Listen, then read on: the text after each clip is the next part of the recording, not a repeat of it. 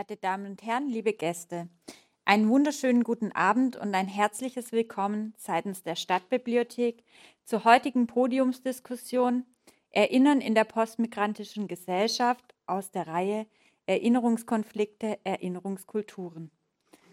Ein großes Dankeschön möchte ich vorweg dem Kooperationspartner des heutigen Abends, der Landeszentrale für politische Bildung Baden-Württemberg, aussprechen.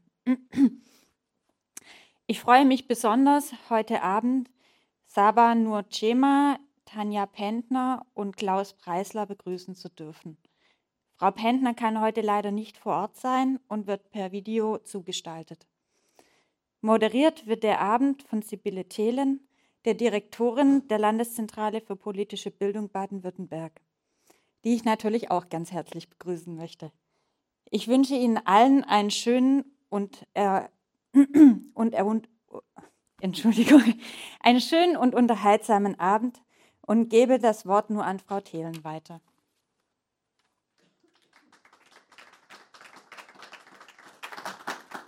Ja, vielen Dank, Frau Rost, für die freundliche Begrüßung. Einen schönen guten Abend, meine sehr geehrten Damen und Herren, liebe Gäste. Es freut mich sehr, Sie im Namen der Landeszentrale für politische Bildung begrüßen zu dürfen zu diesem besonderen Abend, denn er ist der Abschlussabend unserer gemeinsamen Reihe Erinnerungskonflikte, Erinnerungskulturen, einer sehr schönen Kooperation gemeinsam mit dem Evangelischen Bildungszentrum Hospitalhof und der Stadtbibliothek Stuttgart, der Gastgeberin heute.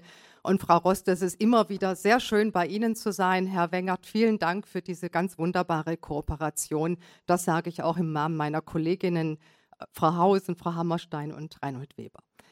Ja, Erinnerungskultur ist lebendig. Es ergeben sich immer wieder neue Perspektiven auf die Vergangenheit.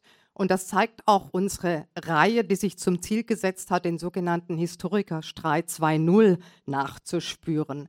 Damals in den 1980er Jahren ging es beim ersten sogenannten Historikerstreit um die Frage, wie der Holocaust historisch und geschichtspolitisch einzuordnen ist.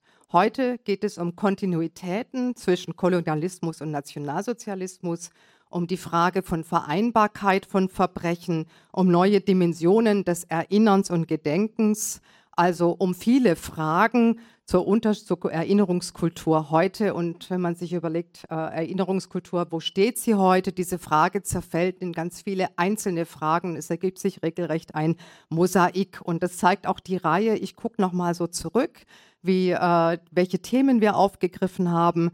Zum Auftakt im November führte der Historiker Professor Uffa Jensen in die Gesamtthematik ein. Zuletzt, Anfang März, zeigte der Geschichtswissenschaftler Professor Eckert auf, welche Praktiken sich in der Erinnerung an koloniale Herrschaft herausgebildet haben.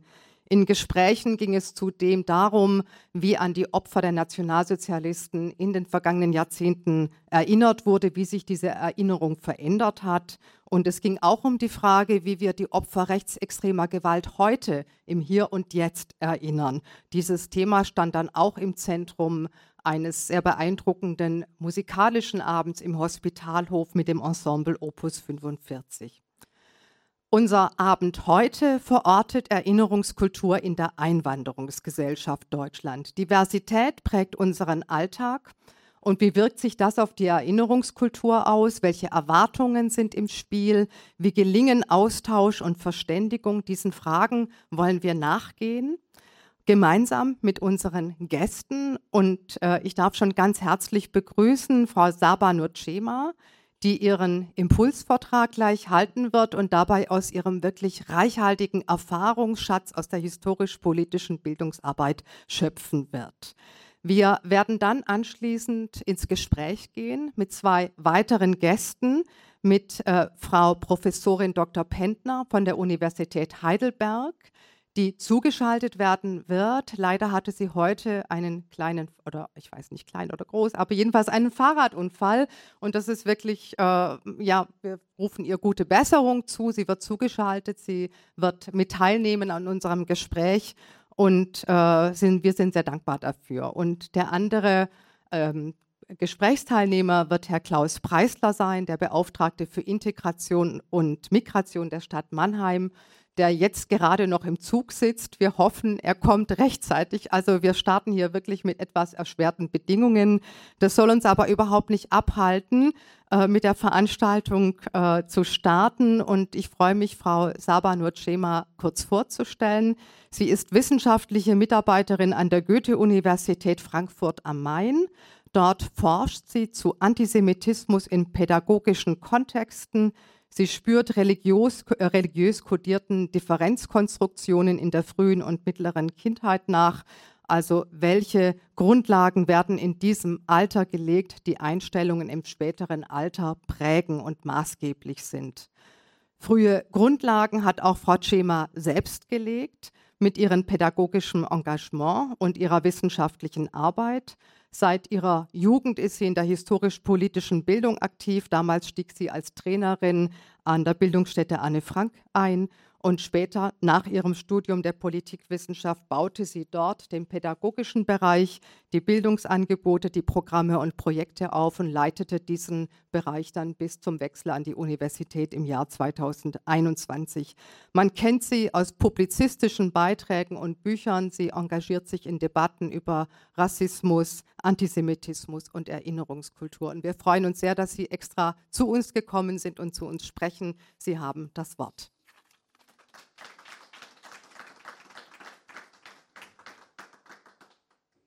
Guten Abend in die Runde und vielen Dank, Frau Thelen, für diese sehr freundliche Einführung und auch die Einladung nach Stuttgart. Ich hoffe, dass der Kollege es noch schafft und wir dann gemeinsam danach noch diskutieren können. Oder ist er schon da? Nein, ist er noch nicht da. Ich habe schon gerade so ein Nicken gesehen irgendwo. Ähm, in beiden Mikros reinsprechen oder ist das okay so? Das ist okay so. Ja, Sie haben es schon angesprochen. Es ist ein sehr ähm, heiß diskutiertes Thema. Sie haben auch den Historikerstreit 2.0 angesprochen und erwähnt. Ich finde die Reihe, die Sie gestaltet haben, gerade als Sie nochmal alle Veranstaltungen aufgezählt haben, total spannend. Von Erinnerung damals oder beziehungsweise Erinnerung über damalige Verbrechen und heutige ist natürlich eine Auseinandersetzung, die kann man nur in mehreren Veranstaltungen und mehreren Gesprächen irgendwie vertiefen. Ich schaue tatsächlich doch nochmal auf die Erinnerung an vergangene Verbrechen. Das ist zumindest heute auch das Thema. Ähm, Erinnern in der postmigrantischen Gesellschaft. Und ähm, da mein Vortrag eher ein Impuls sein soll für das Gespräch danach, will ich Ihnen einfach ähm, zwei, zwei, zwei ganz zentrale Gedanken in meiner Auseinandersetzung mit diesem Thema teilen, was eben das Erinnern in der postmigrantischen Gesellschaft betrifft. Da stoße ich immer wieder auf zwei Mythen. Zwei Mythen, die ähm, ganz, ähm, also das sind auch Narrative, die in breiten Diskurs, in öffentlichen Debatten immer wieder reproduziert werden. Und dieser erste Mythos ist, ganz kurz, in kurzen Worten formuliert oder schlagwortartig, nur Deutsche können eigentlich an den Holocaust erinnern. Nur richtige Deutsche können das. Was ich damit meine. Nach wie vor ist diese Vorstellung sehr weit verbreitet, dass die, das Interesse oder auch die ähm, Auseinandersetzung mit den nationalsozialistischen Verbrechen eine, jetzt verzeihen Sie mir diesen etwas ähm, problematischen Begriff, aber eine eher biodeutsche Angelegenheit ist. Ja. Migrantinnen und, Migranten hätten, so würde man, würden, würden viele das beantworten, entweder kein Interesse an deutscher Geschichte, kein Interesse an dem, was hier passiert ist, oder aber, und dazu komme ich gleich nochmal, haben ein problematisches Verhältnis zu, zu dem, was damals passiert ist, zu, zum Holocaust, zu der Shoah.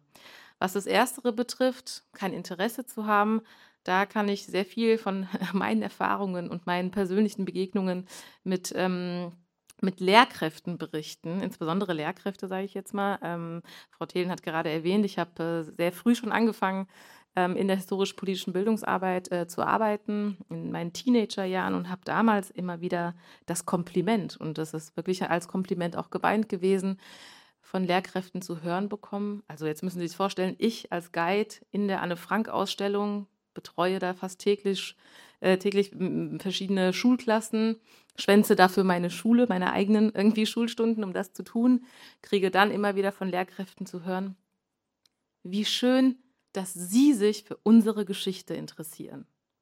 Immer wieder. Und zu dem Zeitpunkt war das natürlich auch so etwas wie ein Kompliment. Ich habe mich gefreut. Inzwischen, nicht inzwischen, nicht heute, schon vor einiger Zeit. Irgendwann war aber auch klar, hier ist ein Wir und Ihr mit drin. Es gibt ein Wir, die Deutschen, wir können das halt so richtig und es ist halt unsere Geschichte und irgendwie nicht deine oder die von den anderen, die irgendwo herkommen, angeblich irgendwo herkommen, unabhängig davon, wo der Geburtsort ist. Und, und, und dieses, sozusagen diese Vorstellung oder eigentlich auch dieser Vorwurf, Migrantinnen und Migranten und ihre Nachkommen, zu denen ich mich zähle, haben kein Interesse, ähm, kann sich auch noch zuspitzen, dass man eben ihnen unterstellt, ähm, sie haben ein problematisches Verhältnis zu, zur deutschen Geschichte, denn sie sind tatsächlich auch antisemitisch. Was ich damit meine ist, ich äh, nehme Bezug auf viele Debatten, auf Integrationsdebatten, wo immer wieder Defizite über Migrantinnen und Migranten moniert werden. Ähm, abgesehen von den vielen anderen äh, Bekannten, sie würden sich nicht ähm, integrieren, was Sprache etc. etc. betrifft, geht es auch, ähm, gibt es einen Argumentationsstrang in dieser Debatte, wo es darum geht, dass sie ähm, unbedingt in die deutsche Geschichte ähm, eingeweiht werden müssten. Was heißt es eigentlich, hier in Deutschland zu leben und aufzuwachsen? Was für eine Verantwortung hätten wir dann auch für, hm, weiß ich nicht für was, für Juden und Jüdinnen, für deutsche Juden und Jüdinnen oder für den Staat Israel? Das ist immer so ein bisschen offen. Aber zumindest, wir, müssten, wir müssen den Migranten erklären, was hier passiert ist, sozusagen in, in einer sehr platten und simplen Form jetzt gebracht. Ähm, es gab damals Ideen, damals meine ich, nach dem Sommer 2015, als es viele Migrantinnen und Migranten nach Deutschland gekommen sind, gab es eine Idee, es sollte äh, verpflichtende Gedenkstättenbesuche geben. Die müssen alle einmal in Auschwitz gewesen sein, damit sie verstehen, was es für uns hier bedeutet. Das war sozusagen die Logik, die dahinter steckt. Und viele andere Forderungen, die damit einhergehen, unabhängig der Tatsache, dass kürzlich erst Studien jetzt in den letzten zwei, drei Jahren auch veröffentlicht worden sind, die, die uns zeigen, dass die meisten Jugendlichen zwischen 14 und 17 überhaupt gar nicht mehr wissen, was Auschwitz gewesen ist.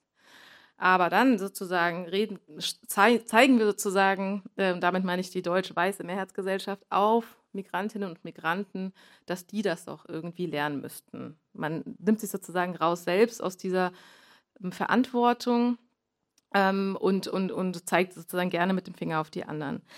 Das heißt, dieses Problem, dass nur Deutsche eigentlich richtig erinnern können, ist eigentlich viel eher ein Ausdruck dessen, dass es in Bezug auf die eigene Auseinandersetzung mit dem Holocaust, mit der Shoah noch sehr, sehr viele, ja, dass, dass man sich zum einen schwer damit tut und dass es sehr viele Bruchstellen gibt an dieser Stelle. Ich erinnere nur an die sehr bekannte Studie von Harald Welzer und seinen Kolleginnen, Opa war kein Nazi, die auch genau das nochmal bestätigt, dass die Auseinandersetzung mit der biografischen, also die biografische Auseinandersetzung mit dem Nationalsozialismus tatsächlich so aussieht, dass die Mehrheit, dass die absolute Mehrheit der ähm, Deutschen davon ausgehen, dass ihre Vorfahren keine Täter oder Mitläufer waren. Nein, ganz anders. Sie waren entweder Opfer oder Widerstandskämpfer. Das ist sozusagen, wie sich die Geschichte verändert hat, und zwar über Zeit, über Generationen. Und das, das sozusagen, das, dieser Glaube vertieft sich auch mit der Zeit. Ne? Es gibt diese Studie von der EVZ, äh, die Stiftung EVZ, Erinnerung, Verantwortung und Zukunft, die das immer wieder in bestimmten Abständen auch misst. Eine sehr interessante Beobachtung. Der zweite Mythos, über den ich ähm, sprechen möchte, betrifft auch kurz gesagt ähm, oder in einem Schlagwort, ich meine Erinnerungskonkurrenz. Worum geht es hier? Der zweite Mythos, da geht es darum, dass man die Behauptung oder die These, dass ähm, wegen des Holocaust andere Verbrechen ignoriert und vergessen werden in der Erinnerungskultur. Oder in anderen Worten nochmal gesagt, es gibt viel weniger Empathie für die Opfer von anderen Verbrechen und irgendwie denkt man immer nur und redet eigentlich immer nur über den Holocaust und über die Shoah. Diese Erinnerungskonkurrenz ähm, ist, eine, ist, ist, sozusagen eine ganz spezifische Debatte, die im Zuge des Historikerstreits ähm, 2.0, den Frau Thiel jetzt gerade schon nochmal erwähnt hat, entstanden ist. Es wird dahingehend auch gefordert, ähm, dem, den Kolonialverbrechen angemessen zu gedenken. Denn, und das ist natürlich ein richtiger Befund oder einfach eine Tatsache, auch Kolonialverbrechen sind Bestandteil der deutschen Geschichte. Und hier sozusagen, abgesehen von der, von der Feststellung ähm, oder dieser These, es gäbe zu wenig Empathie für die anderen, der ich nicht zustimme erstmal, das ist, glaube ich, auch schon deutlich geworden, äh, wenn ich von Mythos spreche, ist zunächst einmal richtig festzustellen, dass ähm, dass es hier eine, ich dann sage jetzt mal mild, eine bestimmte Schieflage gegeben hat über viele Jahrzehnte hinweg. Die Psychologin Birgit Rommelsbacher, inzwischen verstorben, und äh, die möchte ich gerne zitieren, beschrieb diesen Zustand 1999, bewusst 1999, wie folgt. Der deutsche Kolonialismus verschwindet quasi hinter dem Nationalsozialismus als gleichsam geringeres Übel. Der Kolonialismus wird nicht als ein Problem der Deutschen begriffen, sondern wird eher auf die eigentlichen Kolonialmächte wie England, Frankreich oder die Niederlande verschoben. Zitat Ende. Und ich denke, das ist für die Zeit von 1999, auch um diese Zeit es festzustellen, wir können auch heute noch mal kritisch darauf gleich gucken, ist es zunächst einmal richtig. Aber diese fehlende und unkritische Auseinandersetzung mit der eigenen Kolonialgeschichte wurde in den letzten Jahren massiv herausgefordert. Auf der, auf der, politischen Ebene hat sich was verändert und herausgefordert wurde sie aus einer zivilgesellschaftlichen ähm, Anstrengungen, Initiativen und Kampagnen. Sei es irgendwie Kampagnen um Straßenbedingungen, auch wenn es erstmal ganz banal klingt, aber das sind sozusagen diese ersten Kämpfe. Ähm, die, die, die, die Um ähm, sozusagen Wertung von, von bestimmten alten Kolonialdenkmälern oder eben auch ähm, ähm, Kritik in, in Rückgriff auf kolonialrassistische Bilder und Vorstellungen in Werbespots. VW, Rossmann, können wir später nochmal vertiefen, wenn jemand fragen will, worum ging es denn eigentlich da. Aber bestimmte Bilder über schwarze Menschen, über andere Menschen, in denen ähm, eben diese bestimmten Bilder aus dem Kolonialismus, die eben rassistische Bilder reproduziert haben, zeigen, die haben Kontinuitäten eben bis heute.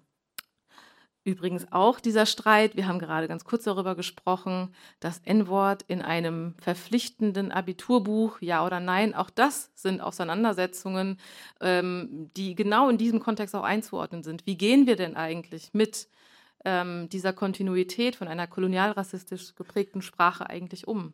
Also was ist unsere Antwort darauf? Wie geht die Gesellschaft damit um? Wie geht die Politik damit um?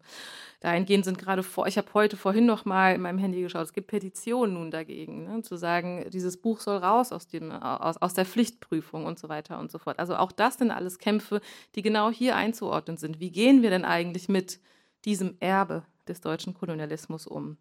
Die Frage wird auch nicht des, also wird zuletzt auch deshalb so oft diskutiert, weil ähm, sich eine bestimmte Forschungstradition, es ist keine wissenschaftliche Disziplin, sondern eher eine, eine bestimmte, ähm, ein bestimmter Ansatz, der sich immer weiter verbreitet hat, die postkolonialen Theorien oder Postcolonial Studies, je nachdem, wie man das jetzt so kennt, die sich eben mit der Gegenwart auseinandersetzen, in der eben die koloniale Vergangenheit eine Rolle spielt. Ne? Deshalb klar, postkolonial.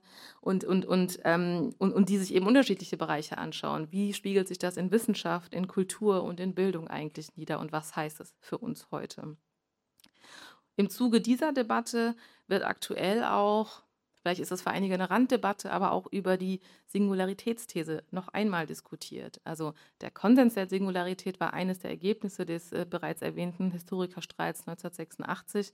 Und dahingehend, also diese Singularitätsthese ist auch eine, wird herausgefordert in gewisser Weise, also in aktivistischen Kontexten, aber auch in wissenschaftlichen, zu sagen, dass die Singularitätsthese die, die, die, den Holocaust in die Shoah eine ganz, ganz zentrale Be sozusagen Bewertung oder Beimessung gibt und damit andere Verbrechen, wie zum Beispiel eben die Kolonialverbrechen, oder es geht zunächst erstmal um die Kolonialverbrechen, absolut in den Hintergrund geraten. Diese, äh, diese Konkurrenzdebatte, äh, ich habe vorhin von Erinnerungskonkurrenz gesprochen, ich komme auch gleich wieder nochmal darauf zurück, ist auch ein Ausdruck von einer, und jetzt steige ich nochmal ganz kurz zurück, weil wir ein bisschen Zeit haben, nehme ich mir die jetzt nochmal, sind ja alle ein bisschen zu spät dran, ähm, ist, ist auch Ausdruck einer etwas äh, größeren Debatte, würde ich sagen, die wir in diesem Buch ähm, versuchen, versucht haben, auseinander äh, äh, näher zu beleuchten. Deshalb erwähne ich es jetzt ganz kurz zwischendurch. Ähm, dieses Buch nennt sich Frenemies herausgegeben habe ich mit wir, meine ich äh, das mit Meron Mendel und Sina Arnold. Frenemies, Antisemitismus, Rassismus und ihre KritikerInnen. In diesem Buch wird diese Frage der Erinnerungskonkurrenz auch verhandelt, aber auch viele andere Themen, wo wir festgestellt haben, hier treffen zwei Fronten aufeinander, zwei Lager könnte man sagen. Einmal die Anti-Antisemiten und auf der anderen Seite die Antirassisten die sich in ganz, ganz vielen Fragen absolut uneinig sind, sei es die Bewertung der Dokumenta. wo sich das nämlich sehr, sehr klar und deutlich gezeigt hat. Und an diesem Beispiel möchte ich auch sagen, was ich mit diesen zwei Fronten eigentlich, wer die eigentlich sind, ohne sie jetzt namentlich zu benennen, aber wie sie sich äußern in öffentlichen Debatten. Die eine Front ist, und das ist wahrscheinlich die, die einem direkt erstmal einfällt, zu sagen, ähm, die, die vor allem Antisemitismus problematisiert. Ne? Die Documenta wurde ganz klar als unter anderem von Sascha Lobo zum Beispiel nicht als Documenta 15 umbenannt in Antisemita 15. Ja. Eigentlich wird ja nur Antisemitismus gezeigt. Und es ist keine Überraschung, jetzt aus dieser Front gesprochen, denn ähm, es waren Menschen hier am, am Werk, also ähm, die, ähm, die besonders anfällig für Antisemitismus sind. Menschen aus dem globalen Süden, also die anderen. Ne?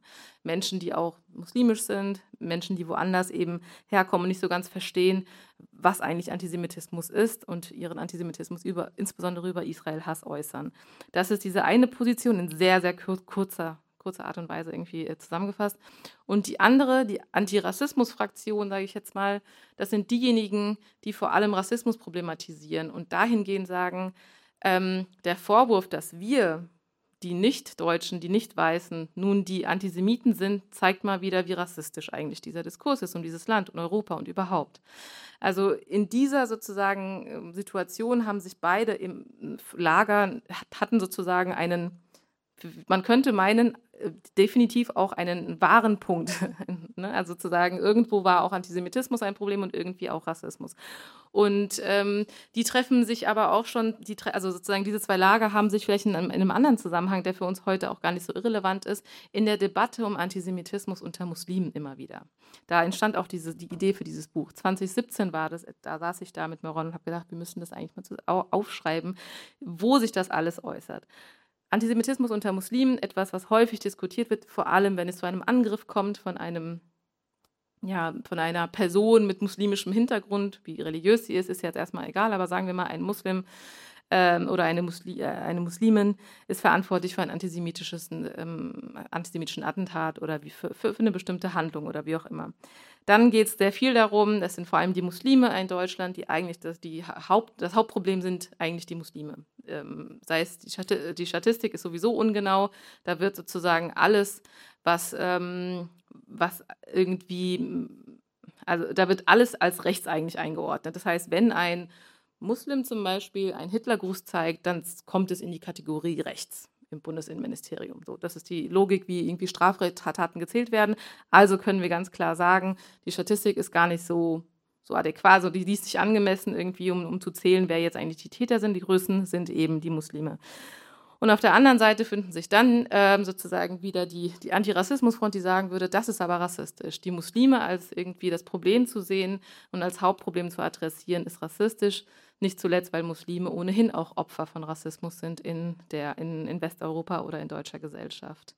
Und hier sozusagen, ne, man merkt, es gibt immer wieder diese zwei Positionen, die aufeinander geraten. Und da gibt es unter anderem auch eben dieses Thema von Erinnerung.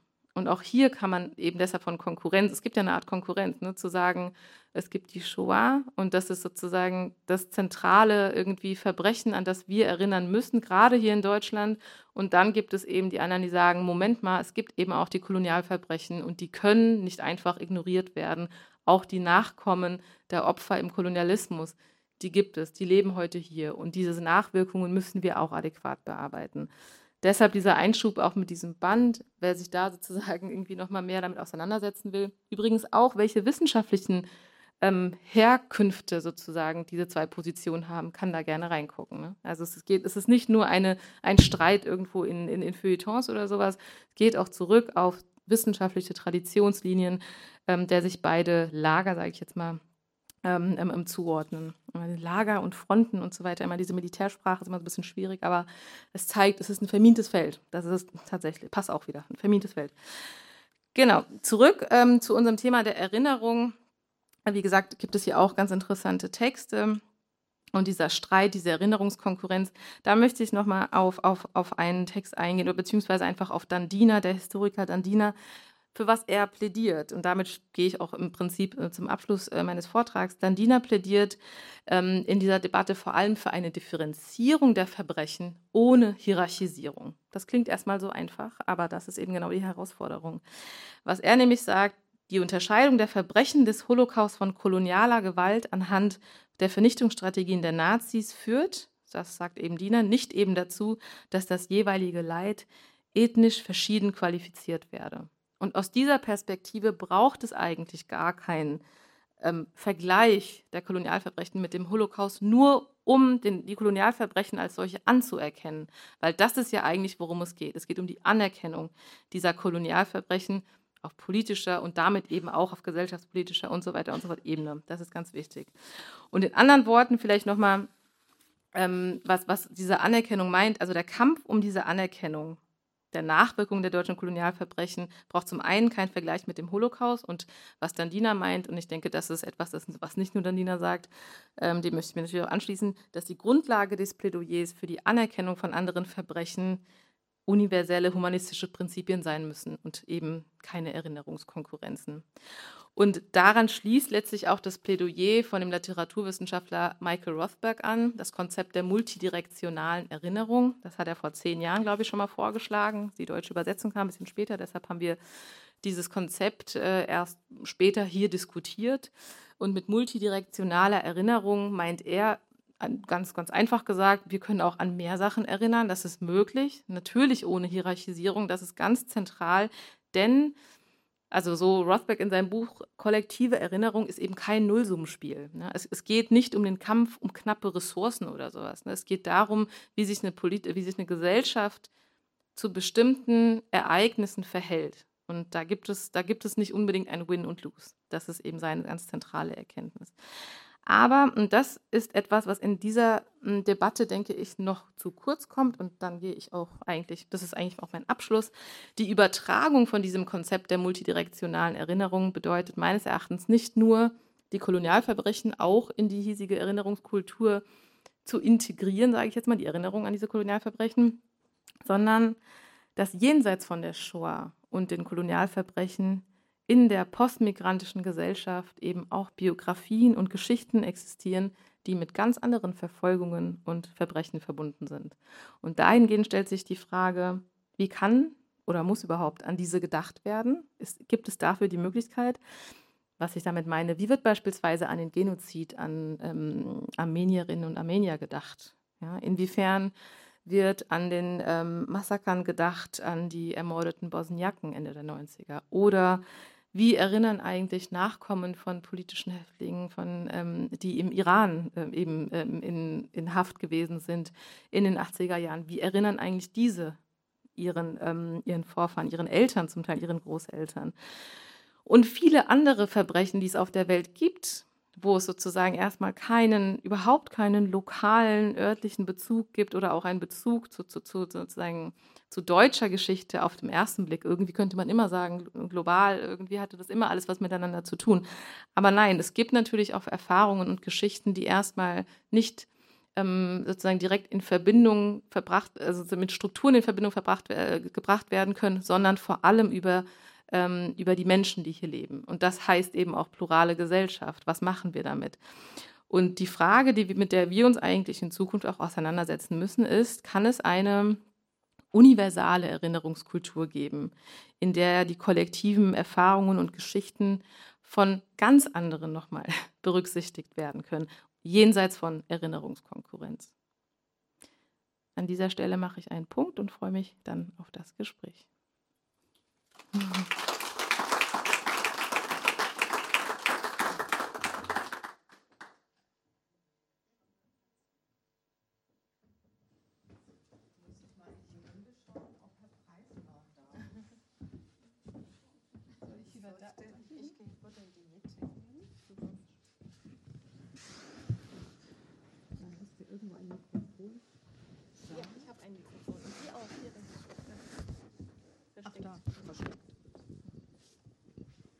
Ganz herzlichen Dank, Frau Cema, für diesen spannenden Impuls. Sie haben einen großen Bogen gespannt über das Jahrhundert hinweg. Sie haben mit Mythen aufgeräumt, uns aber am Schluss auch Hoffnung gemacht, dass wir doch zu so etwas kommen wie einer universalen Erinnerung. Und jetzt werden wir mal gucken, wie wir diese vielen Gedanken auch noch mal sortieren. Ich habe am Anfang ja gesagt, äh, wo steht die Erinnerungskultur heute? Diese Frage zerfällt in viele Fragen, in ein Mosaik und äh, daran musste ich auch denken, wie ich Ihnen zugehört habe. Es sind so viele Punkte, die wir besprechen können und besprechen wollen. Aber zunächst mal möchte ich gerne Frau Professorin Dr. Tanja Pentner vorstellen, die uns zugeschaltet ist aus Heidelberg. Herzlich willkommen, Frau Pentner. Wir freuen uns sehr, dass Sie da sind. Penta, Penta ist mein Pen Name. Penta, ja, Entschuldigung. Und ähm, ja, ich habe sie noch nicht vorgestellt, weil wir haben vorhin ja auch noch auf den Herrn Preisler gewartet. Äh, dieser Abend äh, startet mit etwas ungewohnten Voraussetzungen. Sie können nicht bei uns sein, sind zugeschaltet. Der Herr Preisler sitzt noch im Zug. Aber dennoch äh, möchte ich Sie beide vorstellen. Frau Professorin Penter ist äh, ähm, Historikerin und Slawistin und äh, sie hat seit 2013 einen Lehrstuhl für osteuropäische Geschichte an der Universität Heidelberg inne. Ihre Forschungsschwerpunkte umfassen die Geschichte Russlands, der Ukraine und der Sowjetunion. Frau Pentner befasst sich mit dem Vergleich der Diktaturen unter Stalin und Hitler, forscht zu Zwangsarbeit und Holocaust und auch zu Fragen der Aufarbeitung und Vergangenheitspolitik in Osteuropa. Die Wissenschaftlerin kennt Osteuropa aus vielen Forschungsaufenthalten und sie ist nicht erst seit äh, dem Angriffskrieg auf die Ukraine eine gefragte Gesprächspartnerin, auch in der Politik und in der Öffentlichkeit. Und Frau Penter, das möchte ich auch noch erwähnen, ist seit Anfang des Jahres wissenschaftliche Leiterin der Forschungsstelle Antiziganismus an der Universität Heidelberg. Also das sind viele Anknüpfungspunkte auch für unser Gespräch heute Abend, insbesondere auch zu Fragen der Erinnerungskultur und der Aufarbeitung. Das ist uns ja ein Thema, das uns auch jetzt gerade im Zusammenhang mit dem Krieg in der Ukraine beschäftigt. Also nochmal herzlich willkommen Ihnen und äh, schöne Grüße nach Heidelberg. Ja, äh, Herr Preisler ist leider noch nicht da. Der Stuhl ist leer, aber ich stelle ihn trotzdem vor. Äh, Herr Preisler ist die kommunale Ansprechperson für alle integrations- und migrationsbezogenen Fragen der Stadt Mannheim. Er ist Beauftragter für Integration und Migration und äh, arbeitet in dem Fachbereich mit dem schönen Namen Demokratie und Strategie. Und dort leitet er seit 2022 die Abteilung Vielfalt. Also er ist mit vielen Fragen beschäftigt, um die es auch äh, in Ihrem Vortrag gegangen ist, um Diversität. Äh, Mannheim hat sich ein, ein, eine, einen Vorsatz ge gestellt, eine Mannheimer Erklärung für ein Zusammenleben in Vielfalt. Und ich hoffe, wir können mit ihm heute Abend auch noch darüber sprechen, was das hinsichtlich der Erinnerungskultur bedeutet. Denn Mannheim ist sowohl eine Stadt, die in der Integrationspolitik wirklich von sich reden macht und sehr vorne dran ist, aber auch in der Erinnerungskultur eben viele Zeichen gesetzt hat. Zuletzt wurde das NS-Dokumentationszentrum in Mannheim eingeweiht. Also wir hoffen, der Stuhl wird im Laufe des Abends auch noch besetzt werden und müssen zunächst mal ohne Herrn Preisler auskommen. Aber wir haben ja Sie beide. Ähm, ja, Sie haben angefangen mit den Mythen und äh, mit der biodeutschen Voraussetzung, um überhaupt zu erinnern. Und äh, das ist ja eine sehr provozierende These, würde ich mal sagen. Ähm, wie ist äh, die Ihnen denn immer wieder untergekommen und vor allen Dingen, welchen Weg, welche, welche Wege lassen sich finden, um eben das zu vermeiden, dass man genau diesen Effekt erzielt?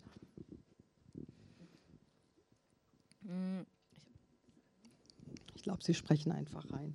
Okay, super. Ich ähm, habe ja vorhin auch schon erzählt, dass mir das sozusagen selbst als ähm, als Guide ähm, in dieser Zeit, äh, als ich angefangen habe, in der historisch-politischen Bildungsarbeit tätig zu sein, häufig begegnet ist mit diesem äh, ne, irgendwie ähm, äh, verändernden Moment zu sagen, ähm, schön, dass Sie sich für unsere Geschichte interessieren, das war das eine. Ähm, aber es ist ja etwas, was sich auch häufiger, ähm, auch gerade in, in, in, in der politischen Auseinandersetzung auch ähm, über, da ist, glaube ich, unser Gesprächspartner, kann es sein? ja, war der schon so, das war schon der Blick. Ähm, in, in, also in den Auseinandersetzungen darüber, ähm, wie eigentlich Erinnerung in einer pluralen Gesellschaft aussehen kann, auch da sprechen wir immer noch von wir und von ihr. Es ist etwas ganz, ganz Selbstverständliches. Und ich denke auch daran. Hallo. Tut mir leid. Alles gut. Tut mir sehr leid, dass ich jetzt Ihren Impuls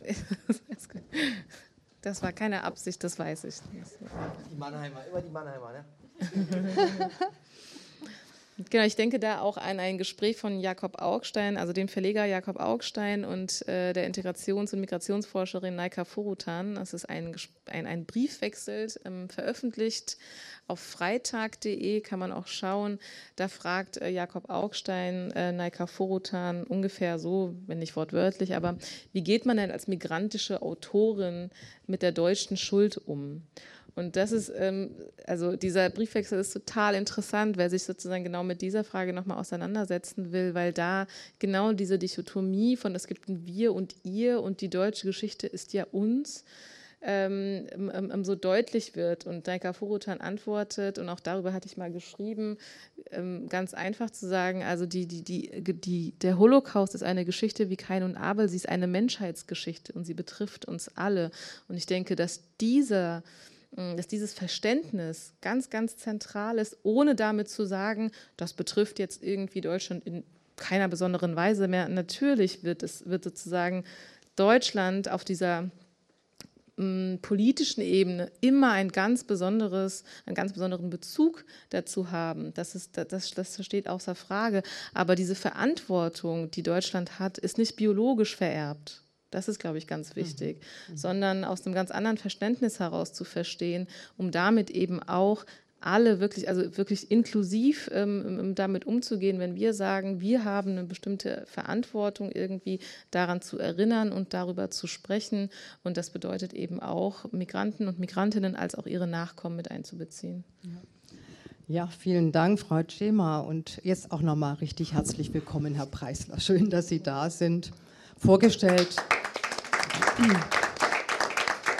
Alle sind ganz erleichtert. Vorgestellt habe ich sie schon und auch schon erwähnt, dass Mannheim eine Stadt ist, die viel für Integrationspolitik tut, aber auch viel für die Erinnerungskultur im Kontext Nationalsozialismus. Und Frau Professorin Penter habe ich auch begrüßt, die aus Heidelberg zugeschaltet ist. Sie haben den Vortrag verpasst von Frau Tschema und wir hatten gerade noch mal über Ihren Einstieg gesprochen. Sie hat mit Mythen begonnen, mit Mythen aufgeräumt, wie sie gesagt hat, und gleich mal mit dem Mythos aufgeräumt, dass sich nur Biodeutsche an die NS-Geschichte wirklich erinnern können und Migrantinnen und Migranten unterstellt wird, sie gehören nicht wirklich dazu. Und dann im zweiten haben sie ja auch noch mit dem anderen Mythos aufgeräumt, mit der Erinnerungskonkurrenz. Und da ging es dann stärker um den Einbezug der Kolonialgeschichte. Aber wir haben gesagt, wir schichten hier die Themen ab und da kommen sie wirklich wie gerufen, denn sie können ja aus der Praxis berichten. Was heißt es, äh, Migrantinnen und Migranten, was heißt es, Eingewanderte, die auch zur Stadt gehört, gerade zu einer Stadt wie Mannheim, die zu 50 Prozent Bürgerinnen und Bürger mit Einwanderungsgeschichte hat, in die Erinnerungskultur mit einzubeziehen. Wie läuft das bei Ihnen in Mannheim? Einfach reinsprechen. Dann geht das schon. Ach, wunderbar. Also es war die Deutsche Bundesbahn. Das liegt nicht an Mannheim, sondern an der Deutschen Bahn. 40 Minuten Verspätung. Und äh, heute hätte es pünktlich sein müssen.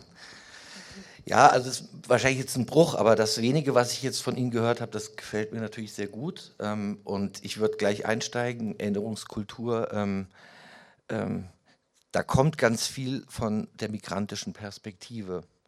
Denn wir haben Halle und Hanau erlebt und es waren, ähm, sagen Migrantinnen und Migranten oder wir sagen Menschen mit Migrationsbiografie, Mannheimerinnen mit Migrationsbiografie, ähm, die seitdem jedes Jahr auch schauen, dass hier eine Erinnerung stattfindet. Und es war nicht in Mannheim, sondern es war ähm, in Halle, es war in Hanau und das ließe sich weiter zurückverfolgen aber ähm, da ist eine Betroffenheit da und ein, äh, auch eine Erinnerung an den Nationalsozialismus natürlich und dass wir seit dem Nationalsozialismus in Deutschland immer noch Gruppierungen haben, die diese ähm, menschenverachtende Ideologie kultivieren und die dann letztendlich zu solchen mörderischen ähm, Übergriffen führen. Und ähm, das findet auch eine breite Unterstützung. Also dem, diesen Gedenken schließen sich auch viele andere zivilgesellschaftliche Gruppen an. Und das finde ich ähm, erstmal ähm, wichtig. Also da sind wir noch nicht bei dem ganz schweren Thema, also wie erinnern wir den Holocaust. Mhm. Ähm, aber ich meine, es passieren jetzt heute äh, genug ähm, schlimme Dinge, äh, die wir nicht vergessen dürfen. Und da spielen die, die sich zunächst unmittelbar betroffen fühlen, weil das waren rechtsradikale, ausländerfeindliche ähm, Attentate, antisemitische Attentate. Ähm, und ähm, die zeigen sich zuerst. Ähm, das ist gut, dass Sie das ansprechen. Wir wollen ja auch darüber sprechen. Ähm, Mannheim hat ja auch äh, eine Vergangenheit, was dies angeht, mit den äh, Angriffen auf äh, die Flüchtlingsunterkunft äh, in dem Stadtteil Schönau. Aber ich würde ganz gerne zunächst noch mal zurückgehen auf die Erinnerung an, an, die Opfer des Nationalsozialismus. Und äh, da bin ich in der Mannheimer Erklärung für ein Zusammenleben in Vielfalt auf eine Aussage gestoßen, da heißt es, eine notwendige Verantwortung ergibt sich in besonderer Weise durch die historischen Erfahrungen geschehenen Unrechts in unserer Stadt. Und da lese ich schon auch raus, dass man sich auf den Nationalsozialismus bezieht. Und ähm, ja, wie gestalten Sie denn Erinnerungskultur in Mannheim, auch unter Einbezug der Eingewanderten? Ähm, also diese Mannheimer Erklärung, ohne die jetzt groß erklären zu, zu wollen, weil das ja. ist äh, kompliziert, aber vielleicht ist die Genese interessant. Äh, und ähm, sagen, der, der, Impuls war nicht, äh, eine Erinnerungskultur zu pflegen, sondern der Impuls war eine ganz tatsächliche Konfliktsituation. Und zwar nach der zweiten Intifada äh, gab es Demonstrationen, auch in Mannheim, in vielen deutschen Städten, äh, wo unter anderem auch antisemitische Parolen äh, krakeelt wurden. Und ähm, das wurde auch von der Polizei unterbunden. Der eigentliche Konflikt, der hier entscheidend ist, äh, es gibt ein Forum der Religionen in Mannheim und da sitzen sunnitische Moscheen, die jüdische Gemeinde, christlichen Kirchen zusammen. Und es gab im Vorfeld, die Demonstration war angekündigt, äh, ein Gespräch und wo klar gesagt wurde, also ähm, wir beteiligen uns da nicht. Also wir wollen diesen Frieden bewahren und ähm, tatsächlich sind natürlich dann auch äh, Mannheimer Muslime bei dieser Demonstration mitgelaufen und das war für die jüdische Gemeinde dann ein Vertrauensbruch. Und das hat dann sehr viel Gesprächsbedarf gebraucht, bis die Moscheen tatsächlich glaub, für die jüdische Gemeinde glaubhaft machen konnten, dass, dass sie natürlich nicht jeden Einzelnen kontrollieren können, aber dass von ihrer Seite in die Gemeinden ganz klar gesagt wurde, an so einer Demonstration können wir uns nicht beteiligen. Das war im Grunde der der Urkonflikt oder, oder der Vertrauensbruch. Und wenn man sich danach zusammengesetzt hat, hat man gemerkt, es, es ist der falsche Weg oder der Weg führt eigentlich ins Nichts, wenn wir dieses Misstrauen jetzt kultivieren. Sondern was können wir tun, ähm, damit wir dieses Vertrauen auch stärken können? Und es ist die Idee entstanden, eine Erklärung zu machen, zunächst mal zwischen den Religionsgemeinschaften, die sich dann aber weiterentwickelt hat zu ähm, einer breiteren Mannheimer Erklärung für das Zusammenleben in Vielfalt. Das ist unter einem breiten Beteiligungsprozess geschehen zu der Frage, wie wollen wir zusammenleben? So vielfältig und vielleicht auch konflikthaft beschwert. Äh, es gibt ja ganz viele Konflikte, die in einer multikulturellen Stadt so äh, aufploppen. Ähm, und da ist dieses, dieser Text entstanden. Mhm. Und wir haben nun auch einen Oberbürgermeister, der die Erinnerungskultur an den Holocaust für sehr zentral hält oder äh, sich da sehr viel Mühe gibt. Und so war ihm das auch wichtig, dass sagen, dieser Bezug auch hergestellt wird, dass wir nicht heute mal so zusammenleben wollen, sondern dass wir ja in, in Kontinuitäten sind mhm. und dass wir auch eine Verantwortung vor den Opfern der Geschichte haben und deshalb war dieser Hinweis auch für ihn so wichtig. Und ähm, also konkrete Projekte zur Erinnerungskultur gibt es vereinzelt, aber es ist sozusagen nicht das Programm dieses Bündnisses, jetzt Erinnerungskultur mhm. zu gestalten, mhm. sondern das äh, sind Initiativen, die sich in diesem Bündnis, diese Erklärung kann unterschrieben werden von Institutionen, nicht von einzelnen Bürgerinnen. Wir haben gesagt, das sind Institutionen, weil die Bürgerinnen sind in den Institutionen, in den Unternehmen, in den Vereinen, in den Parteien, den Religionsgemeinschaften. Und die Institutionen haben diese Erklärung unterzeichnet Und ein wichtiger Punkt ist, es ist nicht nur eine Sonntagserklärung, so wir mhm. finden es gut, mhm. sondern wir wollen auch handeln. Und so ist seit 2016 dieses Aufeinander zugehen und miteinander Maßnahmen gestalten, das Miteinander wirken. Das, das ist das Entscheidende. Wir nennen das Vielfaltskooperation. Und wenn die Geld haben wollen von der Stadt, dann müssen unterschiedliche Partner zusammenkommen und gemeinsam ein Projektziel haben mhm. und dann das gemeinsam gestalten. Da geht es auch sehr viel um Augenhöhe, dass alle Beteiligten Verantwortung übernehmen. Und im Rahmen dieser Projekte, da gibt es dann natürlich auch Initiativen, die diese Verbindung herstellen zum, zur kolonialen Geschichte und zum heutigen Rassismus, den Menschen äh, auf Color äh, erleben müssen. Und auch die Verbindung zum Holocaust wird da hergestellt mhm. und natürlich kritisch gefragt. Ähm, sind das Vergleichbarkeiten oder nicht? Aber ähm, es ist weniger ein akademischer Diskurs, sondern es hat immer so eine praktische Komponente. Zum Beispiel, dass im Rheinauer Süden, also im Mannheimer Süden, in einem Stadtteil äh, im Nationalsozialismus Menschen geehrt worden sind, indem man die Straße nach ihnen benannt hat. Und dass es eine zivilgesellschaftliche Initiative war, die gesagt hat, das kann ja wohl im Jahr 2021 nicht mehr sein. Und es gab dann in großen Diskussionen auch im Gemeinderat ähm, und ein großes Einverständnis am Ende, dass die, diese Straßen umbenannt werden müssen. Mhm. Mhm. Ähm, ja, ähm, Sie haben ja 170 Nationen oder Bürgerinnen und Bürger mit Herkunftsgeschichte aus 170 Nationen in der Stadt. Und da sind ja auch viele Nationen, viele Länder dabei. Da gibt es gar keine ausgeprägte Erinnerungskultur.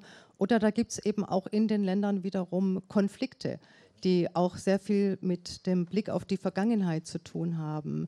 Ähm, brannten diese Konflikte dann auch bei Ihnen auf oder wie gehen Sie damit um?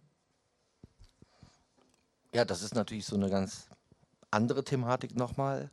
Ähm, also ganz konkret, äh, an den Balkankrieg können wir uns alle erinnern und ähm, auch an die Gräueltaten, die von allen Beteiligten verübt wurden.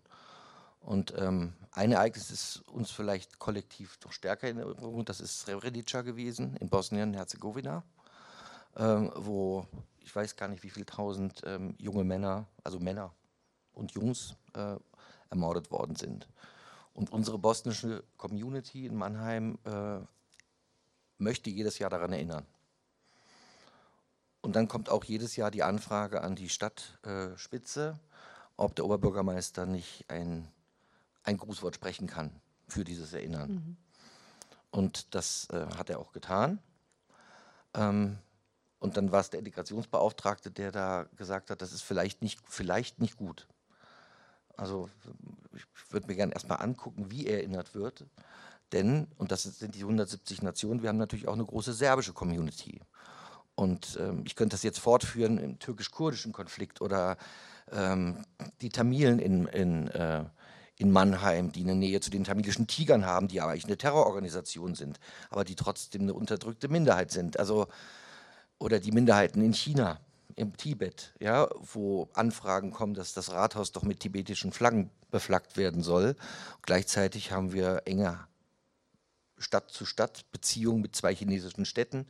Also wir kommen als Stadt da schnell in ein schwieriges Fahrwasser. Und wo sagen ein berechtigtes Gedenken gleichzeitig aber sagen neue Spannungen hervorrufen kann. Und deshalb ist, glaube ich, und das ähm, möchte ich gern zu Ende erzählen, wie gedacht wird. Und die bosnische Gemeinde gedenkt eben nicht so, indem sie Schuldzuweisungen ausspricht und sagt, also wie man es vielleicht manchmal auch erlebt, also sagen die Schuldfrage zu stellen und ähm, auf dem Fing mit dem Finger zu zeigen, sondern sie machen das tatsächlich in einer ganz menschlichen, globalen Art und Weise. Es geht um das Leid, was, um das Unrecht, was passiert worden ist und was in Kriegen allgemein immer auch passiert. Und das ist eine Form, ähm, die spricht an. Und da ist es dann auch überhaupt nicht schwierig für eine Stadtspitze oder für einen Integrationsbeauftragten oder wen auch immer, ähm, sich da auch aktiv zu beteiligen. Also der Anlass ist konflikthaft, aber wie erinnert wird, ich glaube, das ist sehr stark ähm, die Frage, und, und das gefällt mir dann an Mannheim, dass es eben diese Form gewählt wird, weil man eben nicht jetzt mit der serbischen Community den, den Strauß ausfechten möchte, mhm. sondern man möchte ja mhm. sich befrieden im Grunde. Mhm. mhm. Also im Alltag, in der Praxis einer Stadt begegnet einem Erinnerungskultur auf ganz vielerlei Weise, so wie Sie das jetzt beschrieben haben. Und ich gucke zu äh, Frau Penter, die ja an der Universität auch mit einem vielfältigen, nun aber wissenschaftlichen Kosmos zu tun hat. Als Osteuropa-Historikerin haben Sie natürlich sowieso per se mit Conflicting Memories zu tun. Und äh, da würd, würden wir auch gerne Ihre Perspektiven mit reinholen in unser Gespräch. Wie wirkt sich das denn bei Ihnen zum einen an der Universität aus, mit Studierenden aus ganz unterschiedlichen Ländern, aber vor allen Dingen äh, Ihr Forschungsschwerpunkt verhandelt ja genau solche Fragen. Wie begegnen Ihnen diese Conflicting Memories? Ja, ja, vielen Dank. Ähm ich möchte vielleicht, äh, also wir haben es hier, glaube ich, immer mit sehr spezifischen Konfliktlagen zu tun, je nachdem, auf welche Communities wir auch schauen. Und ich möchte vielleicht noch kurz ergänzen zu dem, was äh, Frau Schema ausgeführt hat. Wenn wir auf, ähm, äh, also Sie haben den, den, den Historikerstreit der 80er Jahre angesprochen, bei dem es eben auch um den Vergleich der Verbrechen des Nationalsozialismus mit den Verbrechen des Stalinismus ging. Und Sie haben das Buch von Michael, äh, ähm, Michael Rosberg angesprochen, das ja auch in einem sehr also Texte, die in einem sehr spezifischen Kontext, nämlich der Debatten innerhalb der USA in den 2000er Jahren, wo es eben um die ja, Opferkonkurrenzen zwischen äh, Opfern äh, des, des Holocaust und ähm, äh, äh Opfern von, also den Verbrechen der Sklaverei oder auch äh, an, an den indigenen Völkern ähm, ging. Und wenn wir jetzt auf, auf Osteuropa schauen, ähm, dann sehen wir zum einen in dem aktuellen russischen Angriffskrieg äh, auf die Ukraine mit all äh, seinen Schrecken, ähm, dass der eben eine Vorgeschichte hatte, der Memory-Konflikts.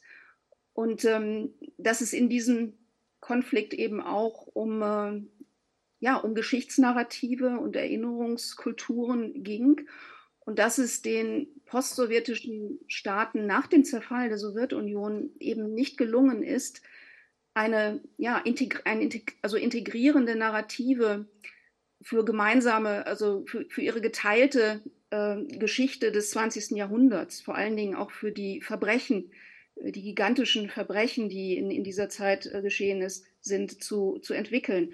Das sind unterschiedliche Perspektiven auf die Verbrechen des Nationalsozialismus, also im Sinne, dass ähm, die Opfer des Nationalsozialismus, mir scheint, in Russland doch immer stärker hinter einer eher heroisch ausgerichteten, auf den Sieg im großen Vaterländischen Krieg, wie er dort bezeichnet wird, ähm, fokussierten Erinnerung zurückgetreten sind, während sie äh, in anderen Nachfolgestaaten der Sowjetunion, in der Ukraine, äh, aber auch in Belarus ähm, eine sehr viel stärkere Aufmerksamkeit und Bedeutung in der Erinnerungskultur erhalten haben, also eine sehr starke Opferfokussierung.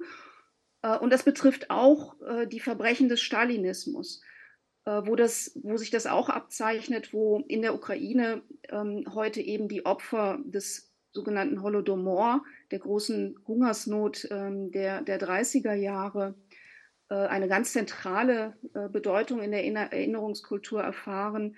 Der Bundestag hat ja kürzlich auch in einer gemeinsamen Erklärung, auch unter dem Eindruck des aktuellen Krieges, muss man sagen, ähm, den Holodomor als Genozid am ukrainischen Volk anerkannt. Ähm, und in Russland gab es eben auch Hungeropfer, an die zwei Millionen Hungeropfer, aber dort ähm, gibt es ein ganz anderes Geschichtsnarrativ dazu. Da werden sie eher als Kollateralschäden einer äh, Politik der forcierten Industrialisierung betrachtet unter Stalin, einer forcierten Industrialisierung, die dann letztlich ähm, ein entscheidendes Moment war äh, für diesen Sieg, äh, triumphalen Sieg im, im Zweiten Weltkrieg. Ähm, jetzt haben Sie gefragt, wie sich das, diese Konflikte bei uns in der, unter den im universitären Alltag, in, unter den Studierenden ähm, abzeichnen. Ähm, da sind es natürlich verschiedene Dinge, die jetzt also im Zuge des, des Kriegs, des, des russischen Angriffskriegs äh, gegen die Ukraine ähm, ja, äh, bei uns zu Befürchtungen geführt haben. Und äh, Gott sei Dank muss ich, also das nämlich, weil wir haben in Heidelberg eine große Zahl an russischen Studierenden, aber auch eine äh, größere Zahl an ukrainischen Studierenden. Und hinzu kommen jetzt natürlich auch sehr viele ukrainische Geflüchtete. Wir haben auch fünf äh, ukrainische Gastwissenschaftlerinnen äh, mit Stipendien bei uns äh, am historischen Seminar ähm, unterbringen können.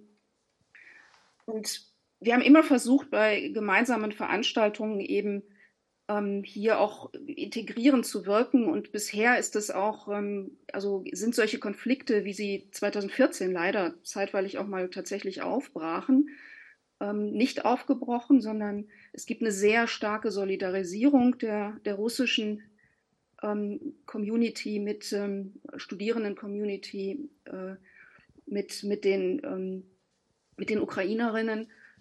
Äh, aber man muss natürlich ja, diese, diese Möglichkeit immer im Blick haben und schauen, dass diese Polarisierungen, die durch Kriege immer befördert werden, ähm, eben, ja, also dass wir dagegen steuern und, und versuchen eben entsprechend integrierend äh, zu wirken. Und wir haben auch die Problematik, das ist eine generationelle Problematik eher, also ein weiteres Konfliktfeld, mit dem ähm, wir in Berührung kommen, äh, dass Migrantinnen aus dem ähm, ehemaligen sowjetischen Raum, Studierende uns sagen, ja, wir, wir verlieren den Kontakt zu unseren Eltern, weil die, ähm, obwohl sie in Deutschland leben, sehr stark von, also die, die russischen Staatsmedien noch konsumieren und ähm, äh, wir die zum Teil nicht mehr erreichen und äh, was, was können wir denen für Informationen geben, dass sie uns glauben.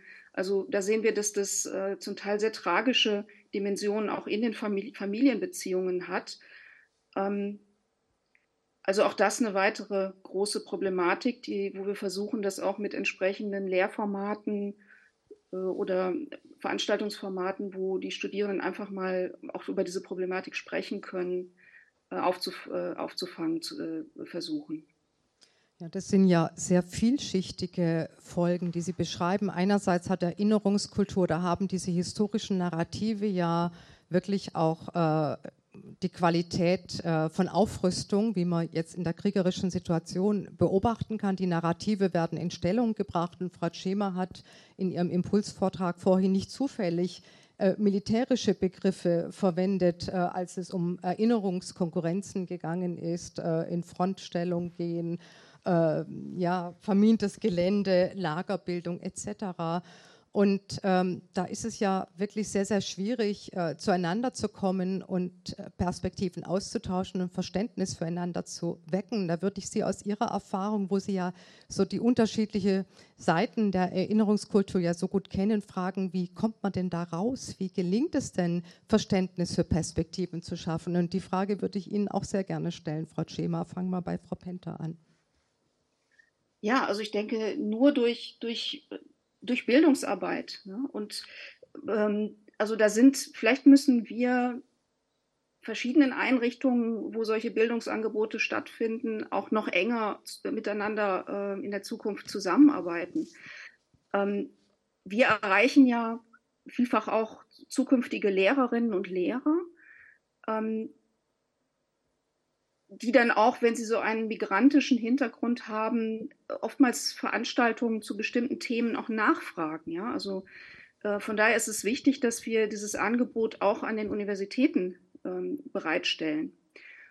Und ähm, ja, und genauso wichtig ist es natürlich auch äh, für Institutionen wie die Landeszentrale für politische Bildung, die, äh, die Bundeszentrale, ähm, hier entsprechend eben diese Themen immer aufzufangen und, und das aufzuzeigen. Und ähm, ja, das ist im Grunde jetzt nochmal ein weiterer großer äh, auch, auch Themenkomplex.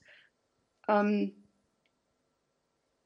also in Zeiten, wo wir es im Prinzip auch mit, mit gezielten Desinformationskampagnen aus dem Ausland über Geheimdienste gesteuert und so weiter zu tun haben. Also das muss uns bewusst sein. Man kann täglich in den, in den Medien auch darüber lesen, äh, müssen wir da, glaube ich, auch noch sehr viel stärker als, als ähm, Institutionen qualitätssichernd wirken. Und zum einen die, die Studierenden, ähm, aber auch Schülerinnen und Schüler bereits quasi ihnen vermitteln, wie sie, wie sie Quellen überprüfen können, wie sie feststellen können, wie glaubwürdig Informationen sind. Ja, also das sind, werden Kernkompetenzen der Zukunft sein, noch viel mehr äh, als in der Vergangenheit schon. Ähm, und dazu müssen wir sie eben befähigen durch, durch unsere Lehrangebote und Ausbildungsangebote. Das vielleicht erstmal als eine kurze Antwort. Frau Schiller. Sehr gut, ähm, daran kann ich sehr gut anschließen. Vielen Dank für diese Ausführungen, die ja die Dimension ja eigentlich noch viel, viel, viel größer gemacht haben, als wir eingestiegen sind. Ähm, auch gerade jetzt mit ähm, dem Krieg, äh, dem russischen Angriffskrieg in der Ukraine und irgendwie, was heißt es eigentlich, also was sind aktuelle Dimensionen eigentlich einer, einer solchen ich, Erinnerungskonkurrenz klingt ja schon fast so ein bisschen viel zu, also viel zu mild eigentlich, ne, weil es ist viel mehr. Es ist ein Kampf und, und der wird jetzt eben auch ähm, und, und, und dieser Kampf ist ein militärischer Kampf, deshalb sozusagen ist es schwierig, da jetzt zu sagen, und was ist jetzt unsere Antwort? Ne? So, und, und ich gebe erstmal absolut recht zu sagen, Bildungsarbeit ja, ähm, aber, aber ich möchte doch mal etwas pessimistischer darüber sprechen, weil ähm, genau, Desinformation war sozusagen dieser, der Begriff, der mir jetzt, während Sie davor gesprochen haben, auch die ganze Zeit im Kopf schwirrte und ich habe mir gedacht, naja, wie soll das gehen? Also wie sozusagen kommt, weil, die, weil Sie haben gefragt, wie kommt man da raus? Keine Ahnung. Also Sie hatten vorhin diesen total spannenden Vorfall übrigens, ähm, die, die Vorgeschichte von der Mannheimer Erklärung auch erwähnt. Und ähm, das war die zweite Intifada, das, das ist jetzt lange her so. Und wir haben aber aktuell auch, ähm, und ich springe jetzt mal zu einem anderen globalen, irgendwie, ja, schwierigen, zu einer anderen globalen schwierigen Region, und zwar die Konflikte eben zwischen Israelis und Palästinenser, die immer dazu führen, dass wenn da was passiert, da unten, dann gibt es hier immer ähm, ähm, ähm sozusagen statistisch gesehen in der Kurve einen kurzen Boom in antisemitischen Gewalttaten auch antimuslimisch, aber vor allem antisemitisch. Ne? Sozusagen Israel als Aggressor und wir finden hier irgendwie mehr antisemitische Parolen, Demonstrationen und so weiter und so fort. So, und das ist erstmal total krass eigentlich, dass, dass, dass, diese, dass die Auswirkungen des Nahostkonflikts hier so klar und deutlich zu spüren sind genau, postmigrantische Gesellschaft, das heißt es eben. Ne? Irgendwie gibt es hier Bezüge eben also es gibt ähm, Identitätsbezüge eben zu dieser Region, aber noch viel mehr. Ähm, es ist sozusagen der, der Konflikt betrifft ja irgendwie alle. Und äh, wie jetzt kürzlich auch äh, ich gelesen habe oder jetzt in dem, in, in, immer wieder von, wenn, wenn, wenn, von Deutschland die Rede ist, immer von 80 Millionen Ausexperten die Rede ist. Also hier hat auch jeder eine Meinung zu diesem Konflikt und da muss sich auch jeder irgendwie äußern und so weiter. Und, und was ich da nur beobachte, wenn es diese Eskalation gibt auf einer ganz anderen Ebene, ist, ähm, äh, ja, was in sozialen Medien passiert mit Jugendlichen, mit denen ich immer noch auch viel arbeite, was die da konsumieren, ich weiß überhaupt nicht, was ich dagegen machen soll. Was, wie, wie, wie sollen da Gegennarrative irgendwie gemacht werden, konstruiert werden, die dann auch glaubwürdig sind für diese Jugendlichen? Was ich damit meine ist, ich habe die Timelines verglichen von mir, sage ich jetzt mal, die so vor allem in so einem bestimmten muslimischen Kontext, Umfeld ähm, äh, ja, sich anschaut, wie Influencer und so weiter und so fort agieren, einfach aus Interesse sozusagen und so weiter und so fort, und, und kann sagen, dass meine Timeline in, in Zeiten in Eskalation in Nahost sehr stark davon geprägt ist, wie schlimm eigentlich die Israelis sind. Ne? So, ähm, ich sehe lauter Bilder von Videos, wahrscheinlich 20 Jahre alt und vielleicht sogar aus einem ganz anderen Kontext, tote palästinensische Kinder und so weiter. Und das ist sozusagen, was ständig dann zu sehen ist und es wird verbreitet von, von, von großen Accounts und so weiter und man glaubt daran, oh Gott, was da passiert, ist, ähm, stimmt, das war sozusagen eine Umfrage, was da passiert, ist der zweite Holocaust. In so, jetzt zitiere ich mal wieder und äh, ich kann mich erinnern an eine große Umfrage von einer eigentlich Fashion-Influencerin, also die sonst nur über Kosmetik und die neuesten Klamotten irgendwie äh, ihre Instagram-Geschichten macht, aber da dann gefragt hat, ähm, was glaubt ihr, liebe Follower, ist das der zweite Holocaust, ja oder nein, was da unten passiert? Ne? So, das sind die, das ist die Sprache, das ist die Bilder und das sind Wahrheiten für die Konsumenten in dem Moment.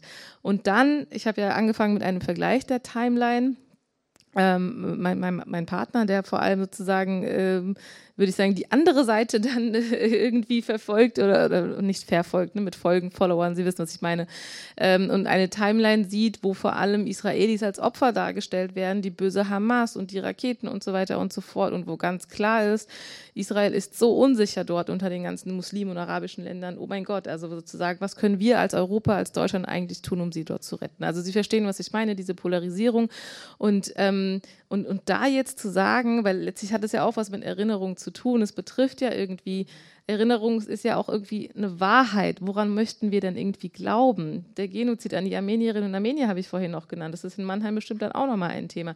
Woran möchte ich denn, also woran glaube ich denn, was gibt mir irgendwie Halt, was hat auch mit meiner Identität zu tun und wie können wir sozusagen auch sicher sein, dass das dann irgendwie richtig ist und, und können wir das überhaupt als Gesellschaft? Können wir dann eigentlich entscheiden, ist das die richtige Erinnerung, die jetzt hier getätigt ist, ist das jetzt das richtige Bild irgendwie des Konfliktes da unten und so weiter? Und da muss ich sagen, ähm, ich glaube, darauf sind wir noch gar nicht vorbereitet. Also wir können unzählige Workshops machen mit Jugendlichen und anbieten und so weiter und so fort. Das ist Erinnerung und jeder kann erinnern und so weiter und so fort. Aber ich denke, dass dieses Thema, ne, was ist eigentlich, was ist eigentlich die Wahrheit? Ist das richtig oder falsch? Und, und ne, Sie haben vorhin gesagt, Qualitätskriterien entwickeln. Wie soll das funktionieren? Also zu sagen, die fehlen ja auch uns schon. Und wenn wir diejenigen sind, die dann Konzepte entwickeln sollen, für wie das funktioniert, da sehe ich einfach echt noch ich, lauter Baustellen und Fragezeichen vor mir. Ähm, ja, sicherlich viele Baustellen. Vielleicht darf man sich nicht alles auf einmal vornehmen. Den ganzen Nahostkonflikt lösen und gleichzeitig Erinnerungskultur zu vermitteln, ist äh, wahrscheinlich wirklich für, für jeden noch so Engagierten in der Bildungsarbeit zu viel verlangt. Erinnerungskultur heißt ja auch Geschichten zu erzählen. Sie sprachen die, den Genozid an den Armeniern an. Das ist ja auch eine Entwicklung, dass man anfängt, die Geschichten der armenischen Familien, auch der Frauen, die überlebt haben, die irgendwo großgezogen wurden in Anatolien, zu erzählen.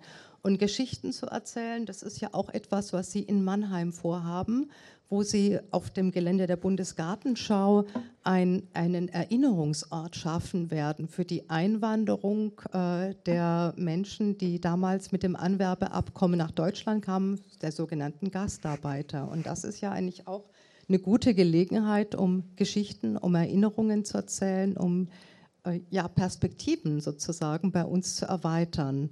Könnten Sie uns davon berichten? Ja, da verlassen wir natürlich schweres Wasser jetzt, weil das ähm, kompensiert ja nichts. Also das finde ich genau äh, die relevanten Fragen, würde ich auch gerne auch gleich noch was dazu sagen. Ähm, ja, erstmal, also wenn man so nicht weiterkommt, dann setzt man immer auf die auf die Jugend und auf die Kinder. Und dann kommt die Bildungsarbeit und äh, die Kinder und Jugendlichen, die müssen es anders machen, weil wir Erwachsenen kriegen es nicht mehr hin. Und ähm, da ist bestimmt viel dran.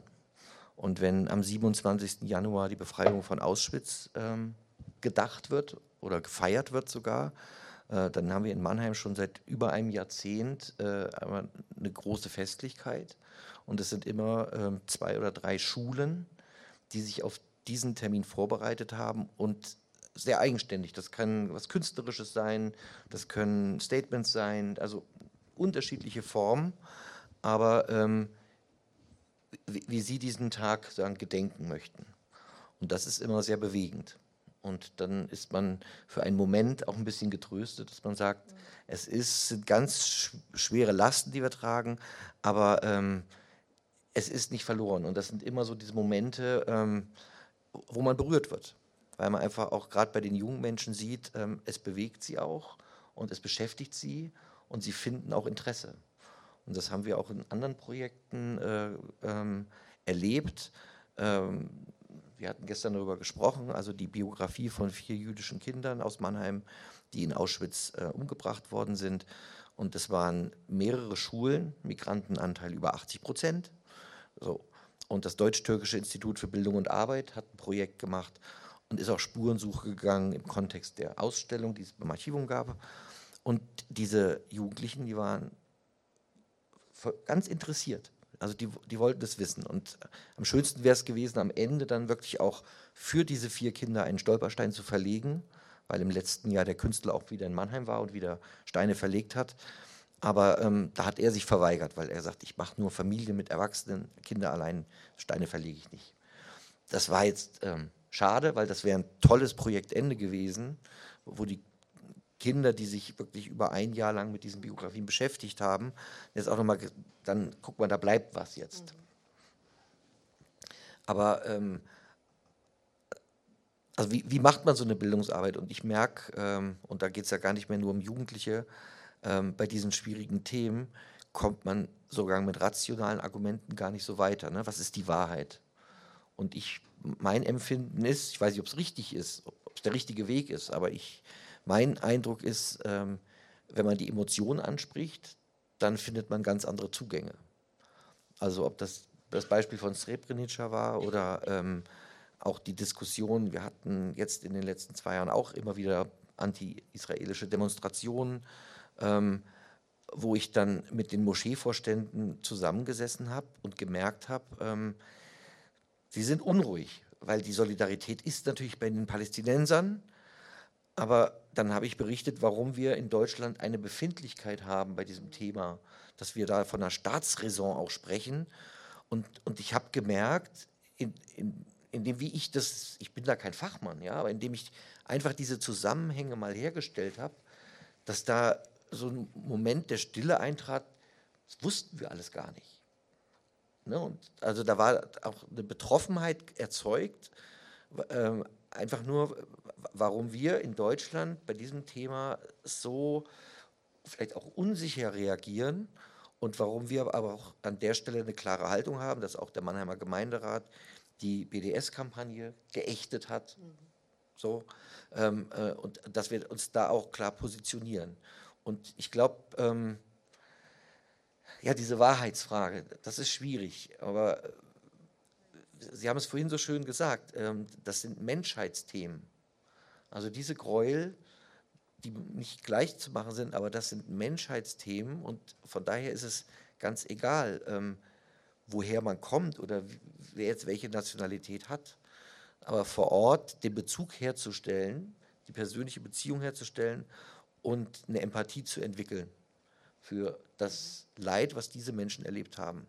Und ähm, ich glaube, dann spielt heroische Narrative oder so äh, verlieren dann vielleicht oder hoffentlich so ein bisschen ihre Wirkmacht. Und um das dann rund zu machen, äh, weil die Erinnerungskultur schreitet ja fort. Und ähm, letztendlich ist da ja noch ein ganz anderer Diskurs, nämlich ähm, die Zugehörigkeit. Und Sie alle wissen, wie schwer sich Deutschland damit tut, anzuerkennen, dass wir ein echtes Einwanderungsland sind. Wir brauchen eine halbe Million Arbeitskräfte aus dem Ausland, jedes Jahr. Seit zehn Jahren brauchen wir die. Und das wird nicht, ja. Und trotzdem haben wir ein halbes Jahrhundert gebraucht, um zu akzeptieren, dass wir ein Einwanderungsland sind. 1955 Anwerbeabkommen mit Italien. 2005 gab es das erste Bundesgesetz, in dem steht, wir, der Staat, verpflichten uns, Integration zu fördern mit Sprachkursen. 50 Jahre eine Diskussion, eigentlich sind wir kein Einwanderungsland. Und das macht was mit den Menschen. Das macht was mit den Menschen, die auch hier geboren sind, in der dritten und vierten Generation. Und was wir versuchen, ist mit einem Erinnerungsort an die sogenannten Gastarbeiterinnen in Mannheim einen Teil der Stadtgeschichte lebendig werden zu lassen, als ein Teil der Mannheimer Stadtgeschichte. Und das nicht sozusagen bei den Migrantinnen zu belassen und die pflegen das in ihrer Familie. Nein, es ist Teil unserer Mannheimer Geschichte. Und was wird an diesem Erinnerungsort gezeigt? Es werden die Stimmen gehört derer, die damals nach Mannheim gekommen sind. Wie war das, von zu Hause wegzugehen, die Kinder zurückzulassen? Wie war das Ankommen, nichts zu verstehen? Wie war das hier, diskriminiert zu werden und im Grunde nur als eine Arbeitskraft gesehen zu werden, aber sonst keine soziale Anbindung zu haben? Ja, also das ist die Erinnerungskultur, die man an diesem Ort erleben wird.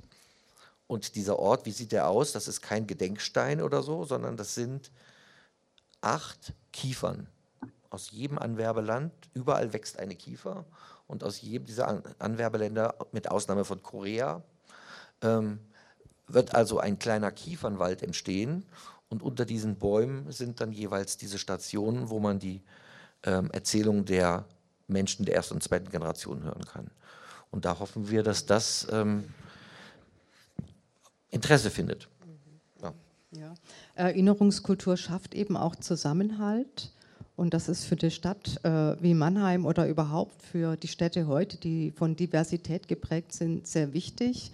Aber es ist ja auch wichtig, sich die Dinge anzuschauen, die in der Vergangenheit liegen, die äh, wirklich konfliktbehaftet waren. Und Sie sprachen vorhin schon von dem Stadtteil Schönau. Da gab es 1992 einen Angriff auf eine Flüchtlingsunterkunft. Und auch das ist ein Thema, das Sie ganz offensiv angehen in Mannheim in der Erinnerung. Naja, so offensiv sind wir da nicht als Stadt Mannheim. Also das ist 1992 gewesen und in dieser Zeit, wenn Sie sich erinnern, gab es in ganz Deutschland ähm, teilweise Progrome, also Hoyerswerda und Mölln. Also es gab auch Tote. Das war zum Glück nicht der Fall in Mannheim. In Mannheim war die Situation, dass ein Volksfest war und es wurde ruchbar, dass eine junge Frau auf der Schönau vergewaltigt worden ist von einem Schwarzen aus der Flüchtlingsunterkunft. Also eine weiße Frau von uns ist von einem dieser Geflüchteten, die hier von uns Schutz suchen und von uns Hilfe wollen, vergewaltigt worden. Und das hat die Leute in Rage gebracht. Und dann sind sie vor dieses Flüchtlingsheim gezogen und äh, haben skandiert, haben Steine und Flaschen da auf das Gebäude geworfen. Die Polizei ist dazwischen gegangen und hat da Schlimmeres verhindert. Ähm, die Wahrheit war eine ganz andere. Das war einer der äh, stationierten Soldaten der US-Army. Und ob es eine Vergewaltigung war, das weiß man bis heute nicht so ganz genau. Aber bis heute ist das Narrativ bei Teilen der Bevölkerung da. So. Und jetzt sind 30 Jahre rum. Und jetzt gab es nicht von der Stadt selbst, sondern aus der Zivilgesellschaft, aus der Politik, äh, was, macht, was machen wir eigentlich jetzt nach beim 30. Jahrestag? Wie erinnern wir das eigentlich? Und da gab es den Vorschlag, ja, müssen wir irgendwie eine Tafel hinstellen und aufschreiben, was da war. Und da haben wir als Stadt gesagt, nee, das wollen wir jetzt nicht, jetzt eine schnelle Lösung und nach 30 Jahren, sondern das muss aufgearbeitet werden. Und nach 30 Jahren, für die, die da verwaltungsfern sind, nach 30 Jahren erlischt, also gibt es Akteneinsicht. Also es gibt eine Sperre, 30 Jahre, nach 30 Jahren müssen Akten zugänglich werden. Und jetzt wird es nämlich interessant, denn im, sagen, im, im Zuge dieser Ereignisse auf der Schönau gab es auch eine antifaschistische Bewegung, die die Geflüchteten schützen wollte und es gab Eskalationen zwischen der Antifa und der Polizei. Und da ist die Polizei sehr vehement gewesen. Und es gab viele Verhaftungen, es gab Verletzte auf beiden Seiten. Letztendlich ist auf Seiten der Polizei niemand zur Rechenschaft gezogen worden. Das ist alles nur bei der Linken passiert. Also die wurden teilweise verurteilt. Und sagen, da geht es also auch um die Aufarbeitung, Rolle der Polizei, Rolle der Stadt. Ja, also deshalb ist diese Akteneinsicht wichtig.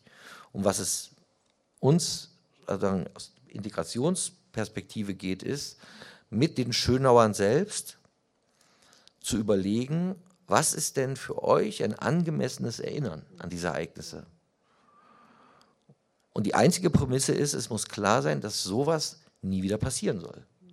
Und wir haben die Mannheimer Erklärung, die haben die Gemeinderäte beschlossen, die haben ganz viele Organisationen auf der Schönau unterschrieben. Ja, also was wir nicht mehr wollen, ist klar. Und da kann die Erinnerung an ein Ereignis, wo etwas geschehen ist, was wir gar nicht mehr wollen, kann da hilfreich sein.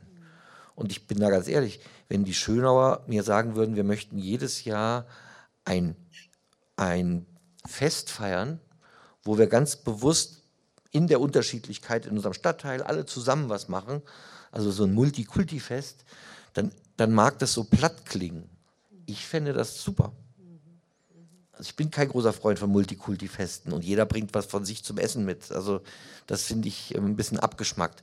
Aber ähm, wenn es darum geht, eine Form zu finden, die die Menschen selber mittragen und sagen, das ist etwas, das ist für uns die Form, ähm, daran zu erinnern, dann würde ich da als letztes sagen, also das finde ich auch ein bisschen billig. So. Und Das sehen andere anders. Also für andere müssen da ganz andere Geschütze aufgefahren werden. Aber mir ist wichtig, dass ähm, das Ereignis erinnert wird und es ist eine Form gibt, die nicht vorgegeben ist, sondern dass es von den Menschen selbst ist. Also Sie hören, ich bin ein großer Freund von, von einer Demokratie, wo die Bürgerinnen im Grunde die Demokratie tragen und wo nicht Verwaltung und Institutionen irgendwie ähm, Vorgaben machen, was man tun darf und was nicht, sondern unsere Demokratie ist stark, wenn die Bürgerinnen dahinter stehen. Und deshalb sind mir solche Ansätze viel lieber. Erinnerungskultur entsteht aus der Gesellschaft heraus. Im Grunde war das ja auch äh, mit der Erinnerungskultur im Nachkriegsdeutschland so. Das hat lange gedauert, bis äh, die Erinnerungskultur entstanden ist. Ähm, die Geschichtswerkstätten, die Gedenkstätten, das sind alles Dinge, die eben doch später erst in den 1970er, 1980er Jahren ihren Beginn nahmen. Und äh, was Sie beschreiben, ist eben auch eine, eine Öffnung der Erinnerungskultur für andere Themen, für andere Anliegen. Und äh, der Blick äh, in unserer Gesellschaft weitet sich dadurch ja auch. Ähm, die Opfer rechtsextremer Gewalt, äh, die Angehörigen, die fordern eben auch tatsächlich Erinnerungskultur ein und eine Erinnerung, dass das Leid eben auch wahrgenommen wird. Und ich gucke zu Frau Penter, denn das ist ja auch eine Fragestellung, die im Kontext mit den Gewaltverbrechen, mit den Anschlägen, die Sie schon angesprochen haben, Hanau und Halle, ähm, offensichtlich werden. Da verbinden sich die Dinge auch. In Hanau kamen neun Menschen ums Leben, wurden ermordet, eine Frau darunter. Äh, und ihr Urgroßvater war in Auschwitz ermordet worden. Und sie stammt aus einer Roma-Familie und ihr Vater musste jetzt sagen, sie wurde hier eben auch ermordet. Äh, da drängt sich sehr regelrecht auf, dass da nochmal ganz un, bisher unwahrgenommene Kontinuitäten im Spiel sind. Und da würde ich Sie gerne fragen, Frau Pender, wie bezieht man denn diese Betroffenheitsperspektiven in die Erinnerungskultur mit ein? Ja, ähm, wenn ich darf, würde ich auch gleich gerne noch zwei Punkte auf Frau Schemas ähm, Punkte von eben reagieren, aber ich komme erstmal zu Ihrer, äh, zu Ihrer Frage. Ähm, Sie haben jetzt nicht erwähnt, dass es um ein Opfer geht, das eben auch einen äh, Roma-Hintergrund hat. Ja. ja. Und Sie fragen mich jetzt im Prinzip auch mit der Perspektive auf ähm, auch unsere Forschungsstelle in Heidelberg. Ähm, und ähm, ja, also natürlich ist das ein ganz wichtiges Thema und auch da ähm, ähm, gibt es großes Interesse von, von Studierenden an diesen Themen. Und die Kontinuitäts- Linien, die sind dort sehr vielfältig. Also zum einen natürlich in aktuelle Gewalterfahrungen der Gegenwart, ähm, darauf bezogen, aber ähm, ich komme heute Vormittag, ähm, hat, war ich, äh, konnte ich an einer sehr schönen Tagung teilnehmen, die eben junge Nachwuchswissenschaftler der äh, Forschungsstelle Antiziganismus ähm, gemeinsam mit ähm, Kolleginnen von der Hochschule für jüdische Studien organisieren äh, und ähm, wo es um die Frage von, von Entschädigungserfahrungen geht. Und auch da gibt es ja ähm, eine gewisse Kontinuität, sodass ähm, die Entschädigungserfahrungen von vielen äh, Sinti und Roma ja als eine Zeit der, Zweit, der, der, zweiten, der weiteren Verfolgung empfunden werden und äh, unter den Forderungen der Community heute ja auch ähm, die Forderung erhoben wird, äh, ganz stark, dass man auch das anerkennen soll. Also dass die Entschädigungsverfahren nach 45 im Prinzip Züge einer weiteren Verfolgung trugen und die äh, Sinti und Roma dort vielfach auch bis in die, die jüngsten Entschädigungsprogramme eigentlich als, als Verlierer äh, dieser, dieser Entschädigungsverfahren ähm, anzusehen sind, weil, weil eben ganz viele Menschen, die entschädigungsberechtigt gewesen wären, gar nicht erreicht wurden. Wir haben das auch in entsprechenden Forschungsprojekten damals mal ähm, mal untersucht. Also das nochmal so als eine weitere, auch wichtige Linie der, der, der Kontinuität, die für die Community auch äh, ganz wichtig ist in ihrer Anerkennung in Deutschland.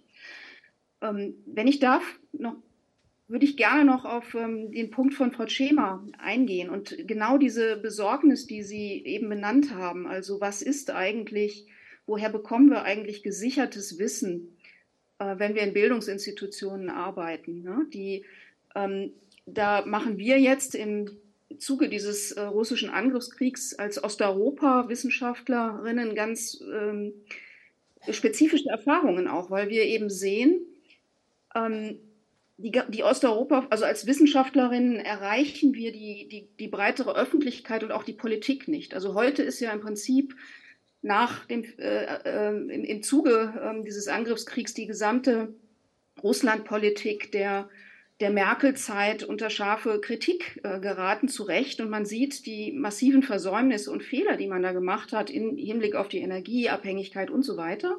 Ja, und die Fehlwahrnehmung der putinschen Regierung. Ähm, das ist aber kein Versäumnis der, der Osteuropa-Forschung. Also wir haben äh, ja immer darüber geschrieben. Es gibt unzählige ähm, Publikationen dazu, wissenschaftliche Publikationen. Also es, es gab kein Erkenntnisproblem, aber es gab offensichtlich ein Vermittlungsproblem. Und auf dieses Vermittlungsproblem stoßen wir heute wieder. Also dass wir als Wissenschaftlerinnen, die eben auch aus dem universitären Kontext mit diesen Aufgaben des Transfers äh, im ersten Moment, als dieser Krieg losging, auch völlig überfordert waren. Ja, also ähm, die, die Logiken von sozialen Netzwerken, äh, von Kommunikation in sozialen Netzwerken, also da braucht man, glaube ich, auch spezielles Training oder, oder auch, wenn man einer älteren Generation angehört. Also wir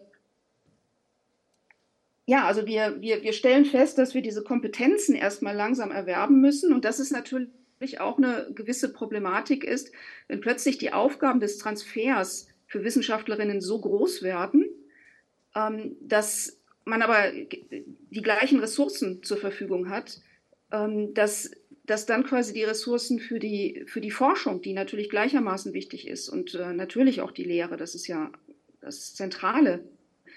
Ähm, ja, also dass da ein gewisses Ressourcenungleichgewicht besteht. Also mit diesem Problem sind wir konfrontiert und wir haben in der, gerade unter den Osteuropa-Wissenschaftlerinnen in Deutschland, ähm, ja, erfahren wir gerade, dass es ganz wichtig ist, uns stärker zusammenzuschließen, auch gemeinsam zu agieren, Kräfte zu bündeln in unseren Veranstaltungen, äh, um eben von einer breiteren Öffentlichkeit auch stärker gehört zu werden.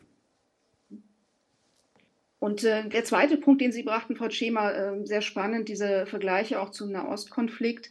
Ich glaube, ähm, wir müssen viel stärker eben auch jetzt in der Osteuropa-Wissenschaft ähm, über den Tellerrand unserer Disziplin hinausschauen.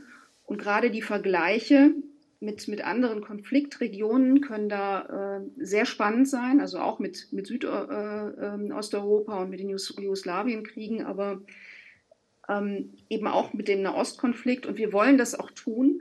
In Heidelberg wird dann im Oktober ein neues Graduiertenkolleg äh, starten äh, mit dem Titel Ambivalente Feindschaft, ähm, wo genau diese verschiedenen Konfliktregionen Europa, äh, Nahe Osten und Asien zusammengeführt werden und wo wir in einem großen ähm, Team, also mit Doktorandinnen und Doktoranden, genau diese vergleichenden Perspektiven auch stärker entwickeln wollen.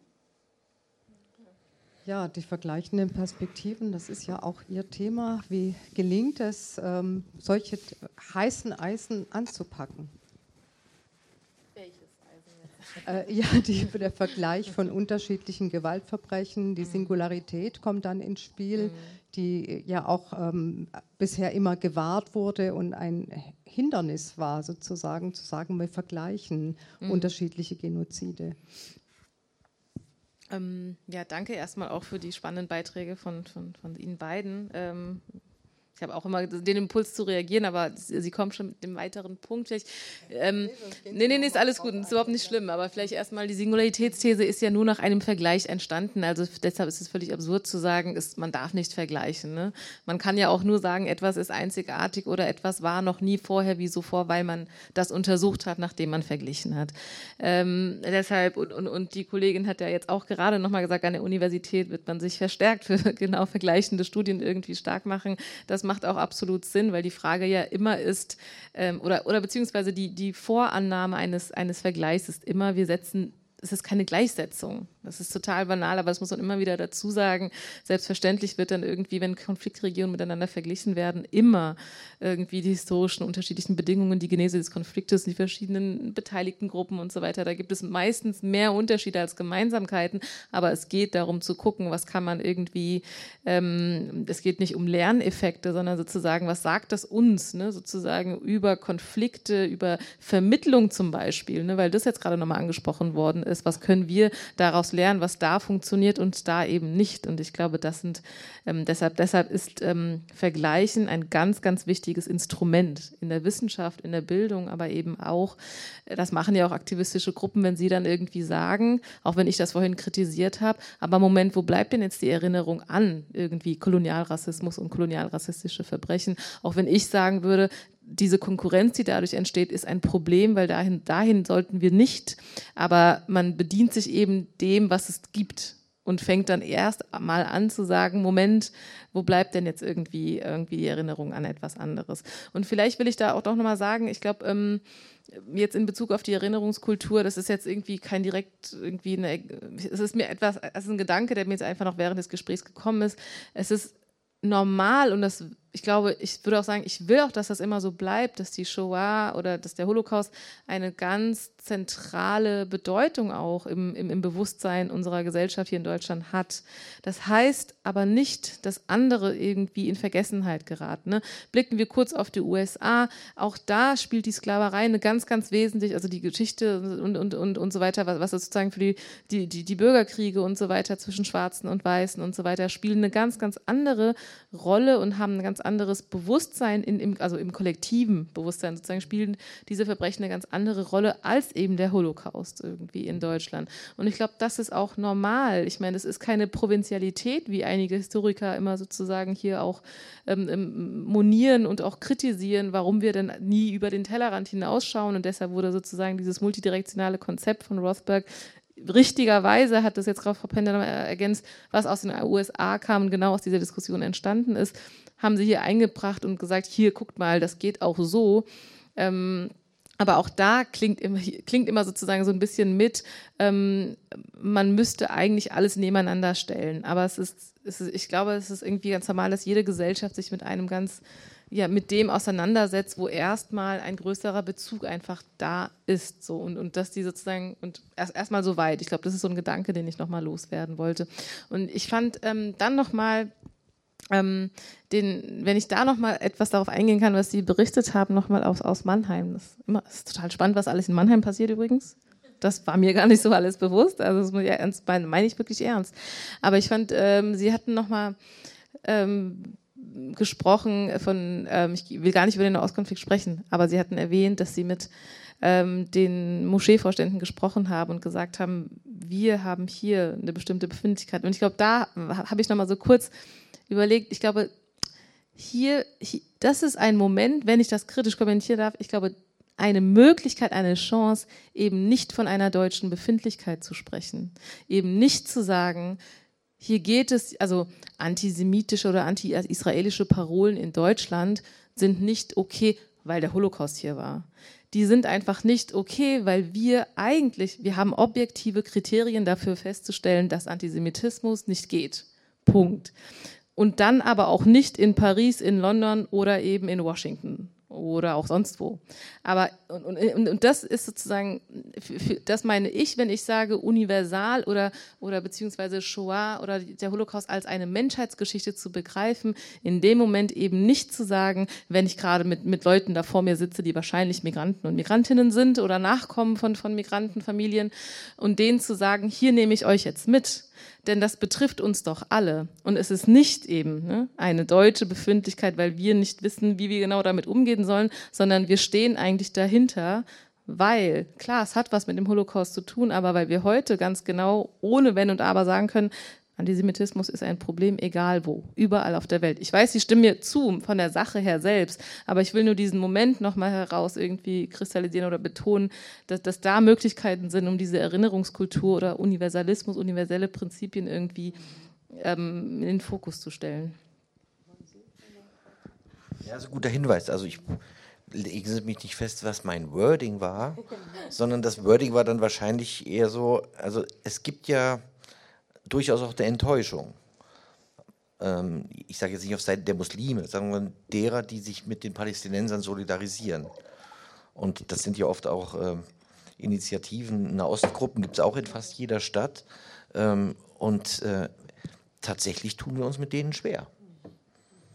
Weil die Haltung gegen die israelische Politik, ja, heißt ja immer, ist ja alles ganz berechtigt, ist ja alles, äh, darf man doch kritisieren, ähm, aber eigentlich ja dann doch nicht. Und es gibt äh, auch ganz tolle Untersuchungen, dass im Grunde der neue Antisemitismus in einer Nomenklatur zutage tritt, der im Grunde gegen Israel gerichtet ist. Also, ne, also gegen Israel zu sein, ist im Grunde antisemitisch zu sein. Und, und das bekommen natürlich auch die mit, die sich mit den äh, Palästinensern solidarisieren. Und jetzt kommen, kommen, kommen die natürlich in so eine Unsicherheit. Also was dürfen wir noch, also sind wir jetzt heimlich solidarisch? Also wie gehen wir damit um? Und und ich fand dieses Moment, und vielleicht habe ich es falsch gesagt oder so, aber ich habe das Gefühl gehabt, dass da ähm, ein Verständnis für, entsteht, was ich eigentlich schon längst vorausgesetzt hatte. Mhm. Ich will das gar nicht irgendwie ja. als falsch oder sonst wie, aber nur als einen Moment, ne, mhm. sozusagen, wo, die, wo es möglich ist, irgendwie diese inklusive Erinnerungskultur zu etablieren. Das, das, das war mir nur wichtig, sozusagen, weil sie es auch so, sie beschreiben es einfach so, so greifbar und so bildlich. Deshalb ähm, habe ich das da nur nochmal erwähnt. Und ich denke, das andere Thema ist ein, ist ein eigenes Panel und ein eigenes Podium für sich, sozusagen. Irgendwie das, das, das deutsch-israelische Verhältnis und die Solidarität mit Palästinensern, dass die sozusagen immer schnell als antisemitisch abgestempelt wird das ist ein Diskursproblem auch in Deutschland. So, das hat auch was mit der Vergangenheit zu tun und so weiter. Ne? Aber dass Solidarität mit Palästinensern keineswegs antisemitisch ist, sollte eigentlich klar sein. Aber das würde ich, würde ich einfach nur sagen, so, das muss klar sein. Und ich glaube eher, dass man auf dieses Diskursproblem vor allem deutlich machen muss. Wir haben hier ein Problem, irgendwie darüber zu sprechen, aber das müsste man jetzt nochmal auf einen anderen Tag mhm. oder einen anderen Abend verlagern, weil darum geht es ja jetzt eigentlich gar nicht. Ja, es ist ein politisches Thema, aber es vermischt sich dann auch immer wieder in bestimmten Momenten mit der Erinnerungskultur. Genau. Und wir haben jetzt ganz viele Facetten der Erinnerungskultur besprochen und kamen auch immer wieder auf aktuelle Fragestellungen. Es verbindet sich ob man nach Osteuropa schaut, ob man in einer Stadt nach wie Mannheim schaut oder Ihre Bildungsarbeit hat es ja auch mitgebracht oder Sie haben es dargestellt. Ähm, wir haben noch ein bisschen Zeit und wir würden auch gern noch Fragen oder Rückmeldungen von Ihnen einbeziehen. Sie haben hier drei ganz unterschiedliche Expertinnen Experten und äh, das wäre eine schöne Gelegenheit, auch nochmal eigene Fragen mit einzubringen. Ölkü Süngün, bitte. Haben wir noch ein Mikrofon? Dankeschön. Erstmal vielen Dank für die fantastischen Beiträge und die vielen, vielen äh, Minenfelder, die aufgemacht sind, wurden, äh, wenn ich mal in, dem, äh, in, den Metaphern bleiben darf. Ähm, es gibt verschiedene Themen, die ich gerne ansprechen will. Ich würde gerne einfach mit dem weitermachen, was du gerade gesagt hattest, äh, Sibylle, und zwar mit ähm, wie diese Konflikte, die wir gerade angesprochen haben, also Palästina, äh, äh Israel-Palästina-Konflikt, ähm, Gedenkveranstaltung in Stuttgart wird sofort dadurch gesprengt. Also Erinnerung wird dann fast verunmöglicht, je nachdem, mit welchen Fahnen man auftritt, was in den Social Media äh, Beiträgen äh, von gewissen Gruppen lief. Und dann wird das Gedenken so schwer gemacht, dass es, äh, also man kann das wirklich nicht so ganz voneinander trennen. Und ich wollte noch eine äh, Frage vielleicht auch in die Runde nochmal stellen. Die, äh, diese Gedenkveranstaltung am, ich glaube, es war 11. März, wo Betroffene rechter Gewalt eingeladen waren. Und das ist ja so ein bisschen nach hinten losgegangen, ähm, weil nämlich in diesem rechte Gewalt sind ja auch Rechte davon betroffen oder äh, also äh, und wenn die dann gleichzeitig genannt werden, wollten einige betroffene Familien sich nicht dazu stellen. Also äh, man sieht sofort, das ist alles ziemlich heterogen und sehr äh, eher viel komplexer als einfacher. Und da wollte ich erstmal äh, noch die Frage darauf stellen, wie Sie das sehen, wie, wie man das vielleicht auch ähm, deuten kann. Ähm, und ähm, noch als Kommentar, äh, zu Schönau oder zu den äh, vielen Themen, die gerade gesagt wurden. Also 2018 haben wir als NSU-Komplex Auflösen Tribunal ja das Thema angesprochen. Und ähm, die zweite Frage vielleicht wäre dann, ähm, was ist denn, wenn Betroffene da nicht mitmachen? Ähm, es ist ja so schön, wenn man sagt, Betroffenen zentriert. Und wir haben niemanden gefunden, der dazu sprechen wollte. Da wollte niemand was mit zu tun haben. Also, äh, oder nicht damit in Verbindung gebracht werden von den Überlebenden. Und die wollten sich nicht öffentlich dazu äußern. Wie geht man mit sowas um, wenn man sagt, wir machen jetzt äh, ein, ein Denkmal dazu oder eine Erinnerungsstätte dazu? Das sind zwei Fragen. Danke. Zwei Fragen. Ja. Ich gerne die letzte, weil ich ja. müsste bei der ersten nochmal nachfragen, aber ja, dann fangen wir mit den drei Fragen. Unsere lokale Zeitung hat ähm, eine Podcast-Reihe gemacht in den letzten drei Monaten, äh, Migrationsstadt Mannheim. Und von den, glaube ich, acht Folgen gingen zwei über die Schönau. Und ähm, dieser findige Volontär, der hat tatsächlich äh, jemanden gefunden, der sagen, in einem geschützten Raum und nicht öffentlich. Es wurde dann öffentlich, aber ähm, das ist natürlich wichtig. Und, aber ich meine, das NSU-Tribunal, die Mannheimer Gruppe, hat durchaus Kontakte.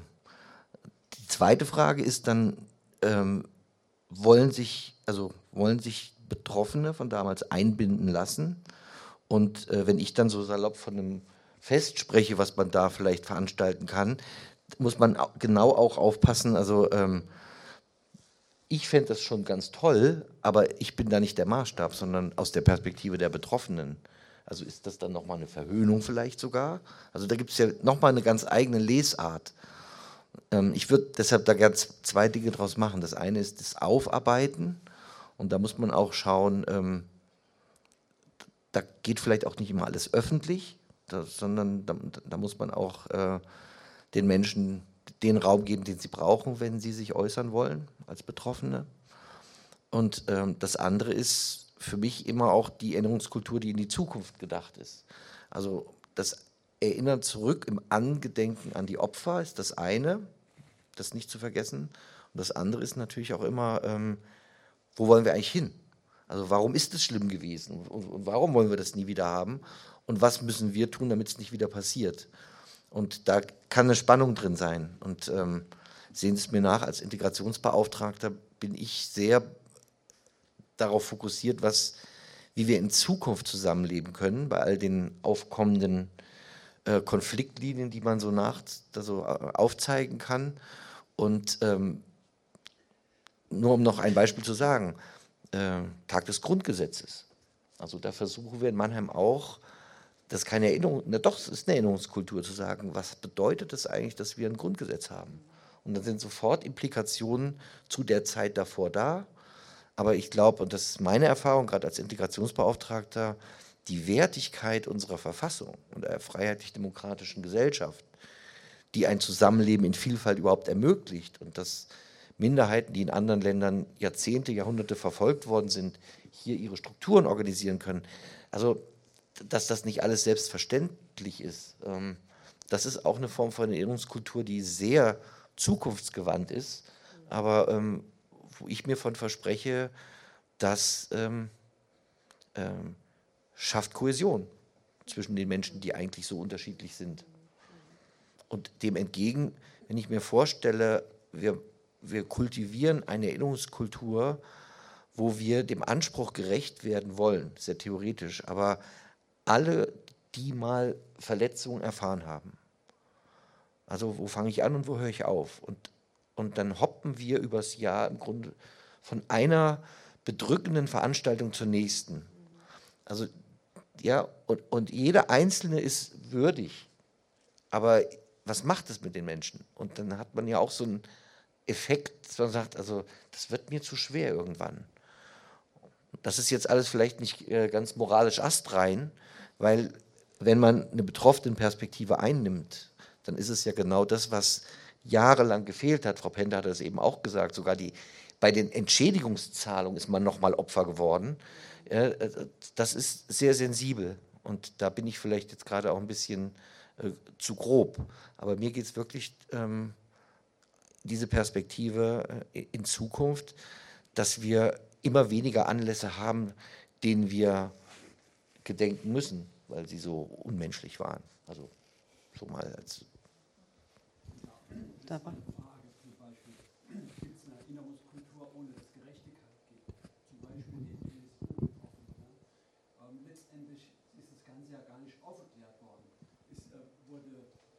Grenzen geheim gehalten und es denen keine Gerechtigkeit widerfahren.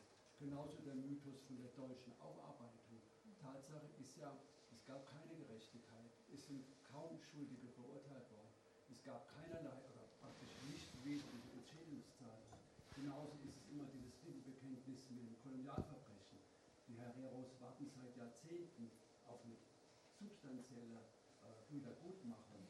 Und deswegen kommt mir manchmal vor, dass diese Erinnerungskultur, insbesondere in Deutschland, es ist eine, ähm, auch die Singularität des Holocaust, es ist praktisch wie so eine, diese ganze ritualisierte Erinnerungskultur, die dient eigentlich nur dazu, äh, das praktisch abzuschließen in einer Black Box und sich damit sonst nicht weiter zu beschäftigen. Und es ist auch in Deutschland sieht man, ich kann es gar nicht mehr sehen, diese Rituale äh, bei Hanau, bei Halle und so. Danach sieht man, es passiert gar nichts. Ne? Was ist mit dem Rassismus in der Polizei und all diese Sachen, was man da auch hört? Letztendlich wird nie was aufgeklärt. Ne? Und viele äh, auch äh, ähm, rechte äh, Taten Jetzt möchte ich mal. werden nicht verfolgt. Ne? Ja. Das ist mein Problem bei dieser Erinnerungskultur. Ich denke, Ja. ohne, also die Forderung muss eigentlich sein, ähm, Ja, dass wir immer wieder erinnern, sondern dass das auch Es ist angekommen, die Defizite der Erinnerungskultur. Wie geht man damit um? Frau äh, kann das leider gar nicht hören, aber Sie haben viele Beispiele genannt, wo eben sich zeigt, äh, die Erinnerungskultur ist ein Bemühen, aber es gibt natürlich auch Defizite. Wie geht man damit um? Das wäre eine Frage an Sie, aber Ülke Süngün hatte ja auch noch eine Frage an Sie gerichtet. Da hatten Sie. Mal, Sie haben, also ich äh, kann den, den Kontext nicht genau sehen. Also es ging darum, oder das ist Vielleicht müssten wir nochmal, damit Frau Penter das Ja. hört, irgendwie Ja, das im Mikro geben. So, tut mir Dankeschön, leid, ich muss Esther. nachfragen, sonst weiß ich nicht. Ja, okay. Ähm, es geht halt darum, dass, ähm, wenn wir sagen, wir wollen, in Stuttgart gibt es ja auch die, die Diskussion, äh, ein Denkmal für Opfer rechter Gewalt. Äh, und was macht das eigentlich dann? Also, wer ist von rechter Gewalt dann betroffen und müssen wir da nicht differenzieren? Manche Familien wollen, es gibt ja diese Listen. Äh, Opfer rechter Gewalt. Und es gibt viele betroffene Familien, die dagegen sind, dass manche Namen aufgenommen werden, wenn nämlich Rechte Rechte töten. Das ist ja auch Opfer rechter Gewalt so gesagt. Und das sind halt die, diese Diskurse, also wo zieht man da die Grenze? Das hatten Sie ja auch gerade gesagt. Wo zieht man da überhaupt noch die Grenze? Und, ähm, und da gab es ja diesen offenen Brief von den Betroffenen, die dann gesagt haben, äh, nö, das, ähm, das wollen wir so nicht. Äh, weil, ähm, weil das so eine Gleichmacherei ist und einige von uns gar nicht eingeladen wollten, wurden. Also entweder laden Sie uns alle ein, wir sind ja ein betroffenen Netzwerk, bitte erkennen Sie das so an. Und einige Familien sind ja trotzdem hingefahren. Also wie, wie, wie sehen Sie das? Das war eher so die Frage danach. Ich äh, ja, werde vielleicht eher mein Unbehagen mit dieser betroffenen Perspektive vielleicht an der Stelle nur äußern, weil es ist so schwierig. Ich meine, es gibt nicht die betroffenen Perspektive, es gibt nicht die Betroffenen.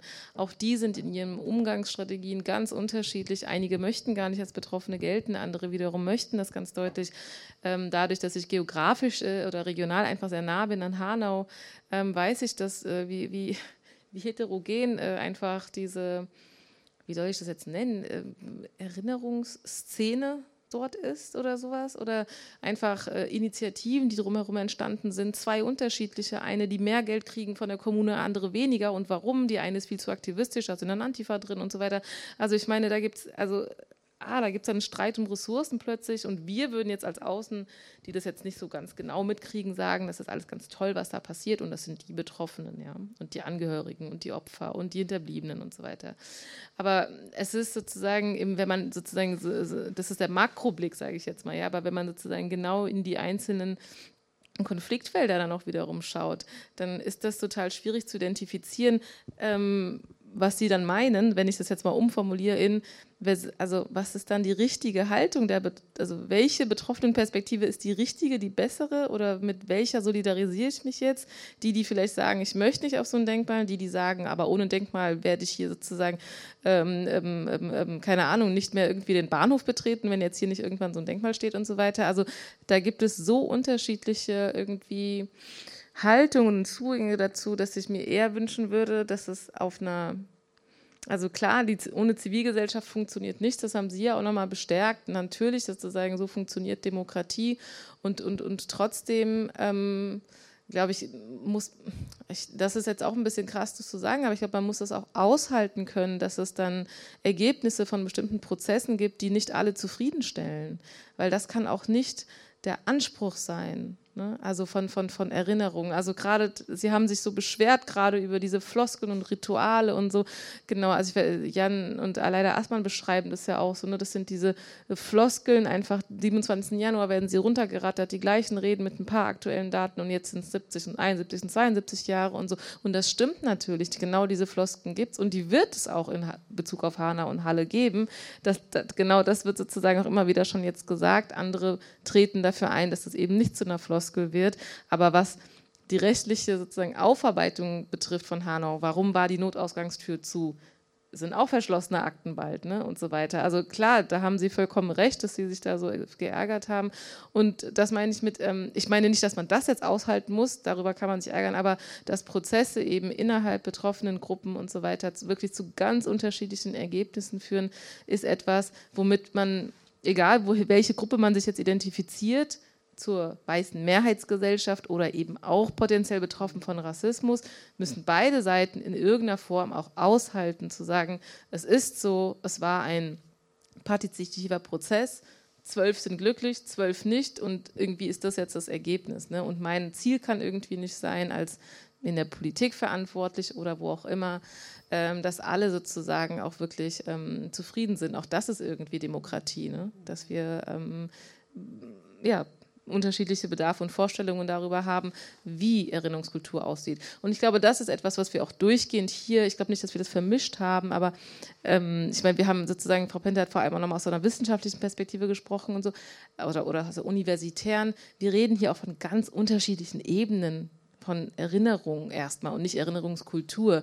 Wenn wir Erinnerungskultur meinen oder das, was jetzt auch kritisiert worden ist, dann ist es so auf so einer auf, auf, auf, einer, auf der politischen Ebene, ähm, verwalterisch, behördlich und so weiter, das ist, da sind Sie ja auch eher, ne, zu sagen, das ist ja etwas, was irgendwie ähm, repräsentativ ist für eine staatliche Haltung.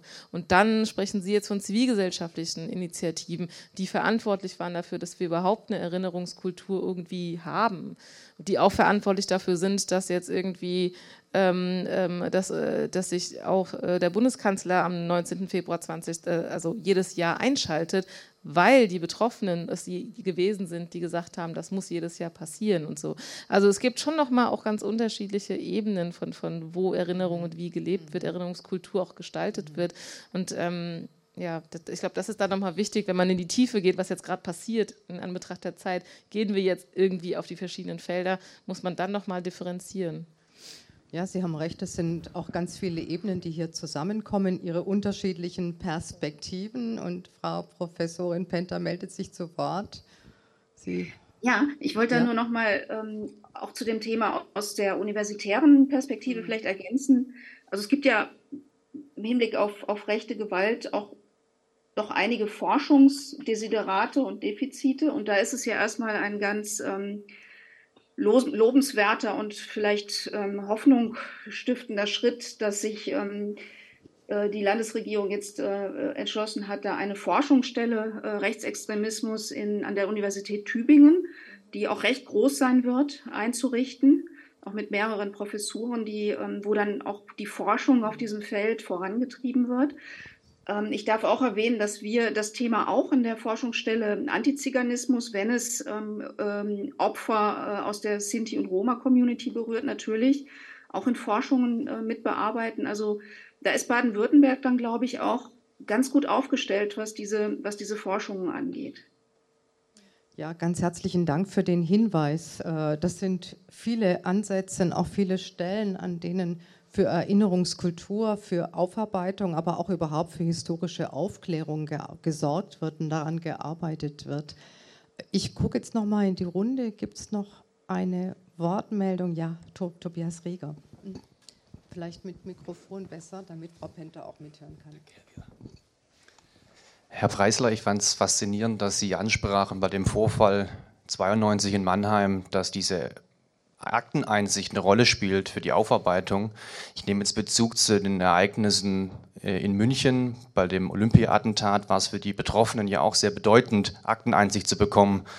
Und Meine Frage würde sich jetzt an Frau Penter richten. Stichwort der Krieg in der Ukraine. Die einen Archive werden gerade zerstört, die anderen Archive in Moskau, Russland werden verschlossen.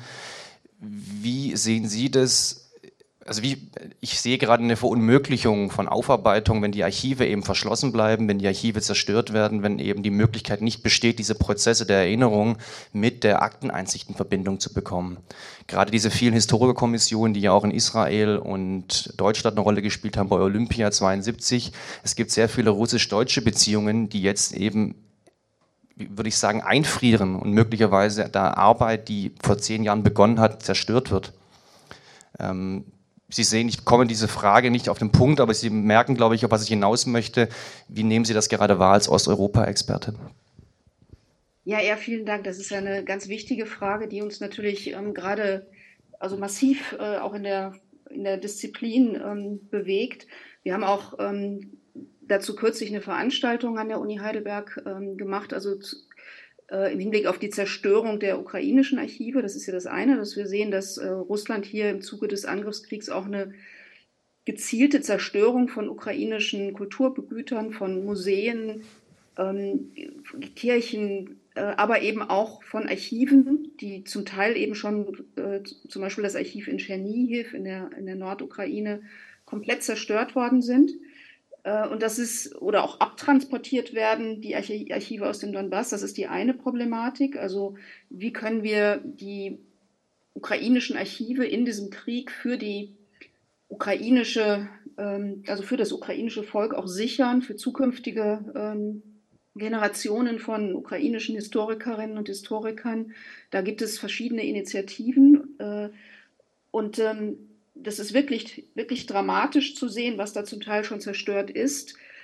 Äh, es sind Archive, weil, weil man auch sagen muss, dass die Archivpolitik in der Ukraine insbesondere seit 2015 besonders liberal war. Also da sind Archivbestände geöffnet worden, die in Russland geschlossen sind, noch immer geschlossen sind, äh, wo man gar nicht von träumen kann, da jemals mitzuarbeiten.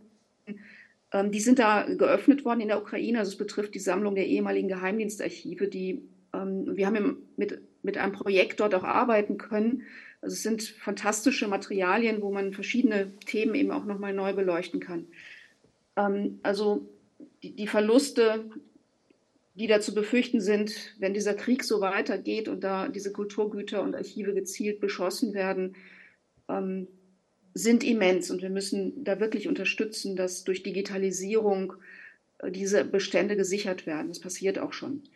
Äh, und das Zweite, was Sie berührt haben, die russischen Archive, die waren immer restriktiver für uns als Osteuropa-Wissenschaftlerinnen und sind es jetzt natürlich äh, unter Putin und ja seit Beginn, also seit 2014 schon zu beobachten, die Schließung, zunehmend restriktiverer Zugang zu Archivquellen, aber seit ähm, dem 24. Februar letzten Jahres hat sich da ja das nochmal immens verschärft, also so dass ähm, unklar ist, äh, ob man da in der, also in der Zukunft überhaupt noch äh, Archivzugang haben wird. Es gibt bestimmte Institutionen, die sind noch vor Ort, also zum Beispiel die ähm, Kolleginnen und Kollegen vom äh, Deutschen Historischen Institut in Moskau, die sind noch da, die arbeiten noch dort und die, ich bin dort auch im Beirat und die sagen immer, ja, also wenn jetzt kommt man in manche Archive noch rein, äh, also wenn da Forscher an Arbeiten sind, das ist ja auch für Doktorandinnen und Doktoranden zum Teil fatal, wenn die an Themen sitzen und jetzt sind plötzlich die Archivüberlieferungen, mit denen sie noch arbeiten müssen, geschlossen und so weiter. Also, ähm, also da sehe ich die, die Perspektiven angesichts, ähm, also unter der Putin-Regierung, wie sie jetzt existiert, ähm, sehr düster für unsere zukünftigen Arbeitsmöglichkeiten und die Strategie wird wahrscheinlich darin bestehen, dann eher auch stärker andere äh, archivalische Überlieferungen in anderen Nachfolgestaaten der Sowjetunion, zum Beispiel in Georgien, wo ähm, neue Institutionen aufgebaut werden, natürlich im Baltikum, wo es eben auch gewisse Bestände gibt, also mit, mit solchen ähm, Archivüberlieferungen stärker zu arbeiten.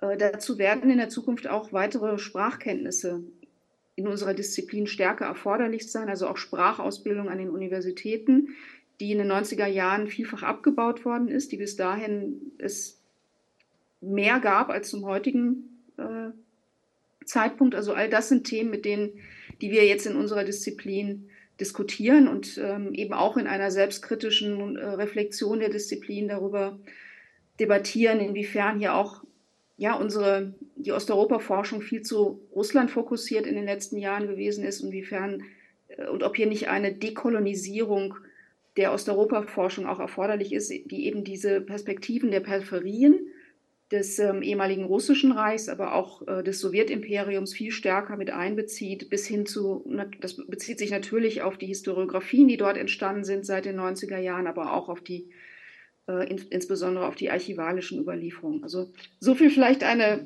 verkürzte Antwort auf Ihre sehr wichtige und komplexe Frage, zu der man einen, man einen ganzen Abend gestalten könnte. Vielen Dank, Frau Pender. Das wollte ich gerade sagen. Das wäre wirklich nochmal ein eigenes Thema für sich. Wahrscheinlich könnte man darüber nicht nur einen Abend, sondern Tage sprechen. Und das hat auch ganz deutlich gemacht, wie viele Facetten unser Thema hat, äh, über das wir heute Abend gesprochen haben. Erinnern in der postmigrantischen Gesellschaft, man kommt, man kommt von der Vergangenheit immer wieder auf aktuelle Fragestellungen. Die Perspektiven erweitern sich in einer Stadt wie der Ihren in Mannheim mit so vielen unterschiedlichen Nationalitäten.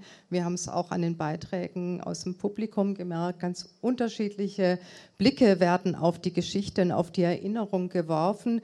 Und ich habe zu Beginn gesagt, das ist der Abschluss unserer Reihe und mir kommt es so vor, als müsste die Reihe eigentlich jetzt erst losgehen mit all diesen Fragen, die immer noch im Raum stehen und äh, wo man sich wünschte, man käme dem näher, was Sie am Schluss gesagt hatten, ein universales Erinnern, eine universale Erinnerungskultur, die dann sicherlich auch die positiven Momente, Stichwort Demokratie, Erinnerung mit umfasst und auch zunehmend äh, tatsächlich umfasst. Das ist ja auch zunehmend ein Thema, dass wir uns an die Verkündung des Grundgesetzes äh, erinnern. Und nächstes Jahr haben wir 75 Jahre Grundgesetz, das werden wir auch nochmal anders wahrnehmen und in der Öffentlichkeit diskutieren.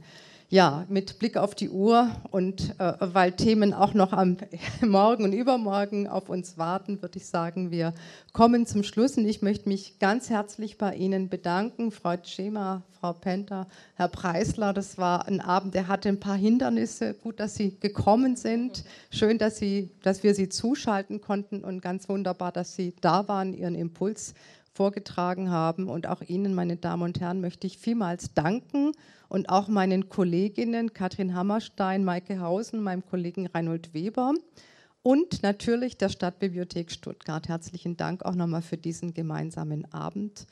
Und ich wünsche Ihnen allen noch einen guten Nachhauseweg. Bis auf ein andermal. Tschüss. Vielen Dank.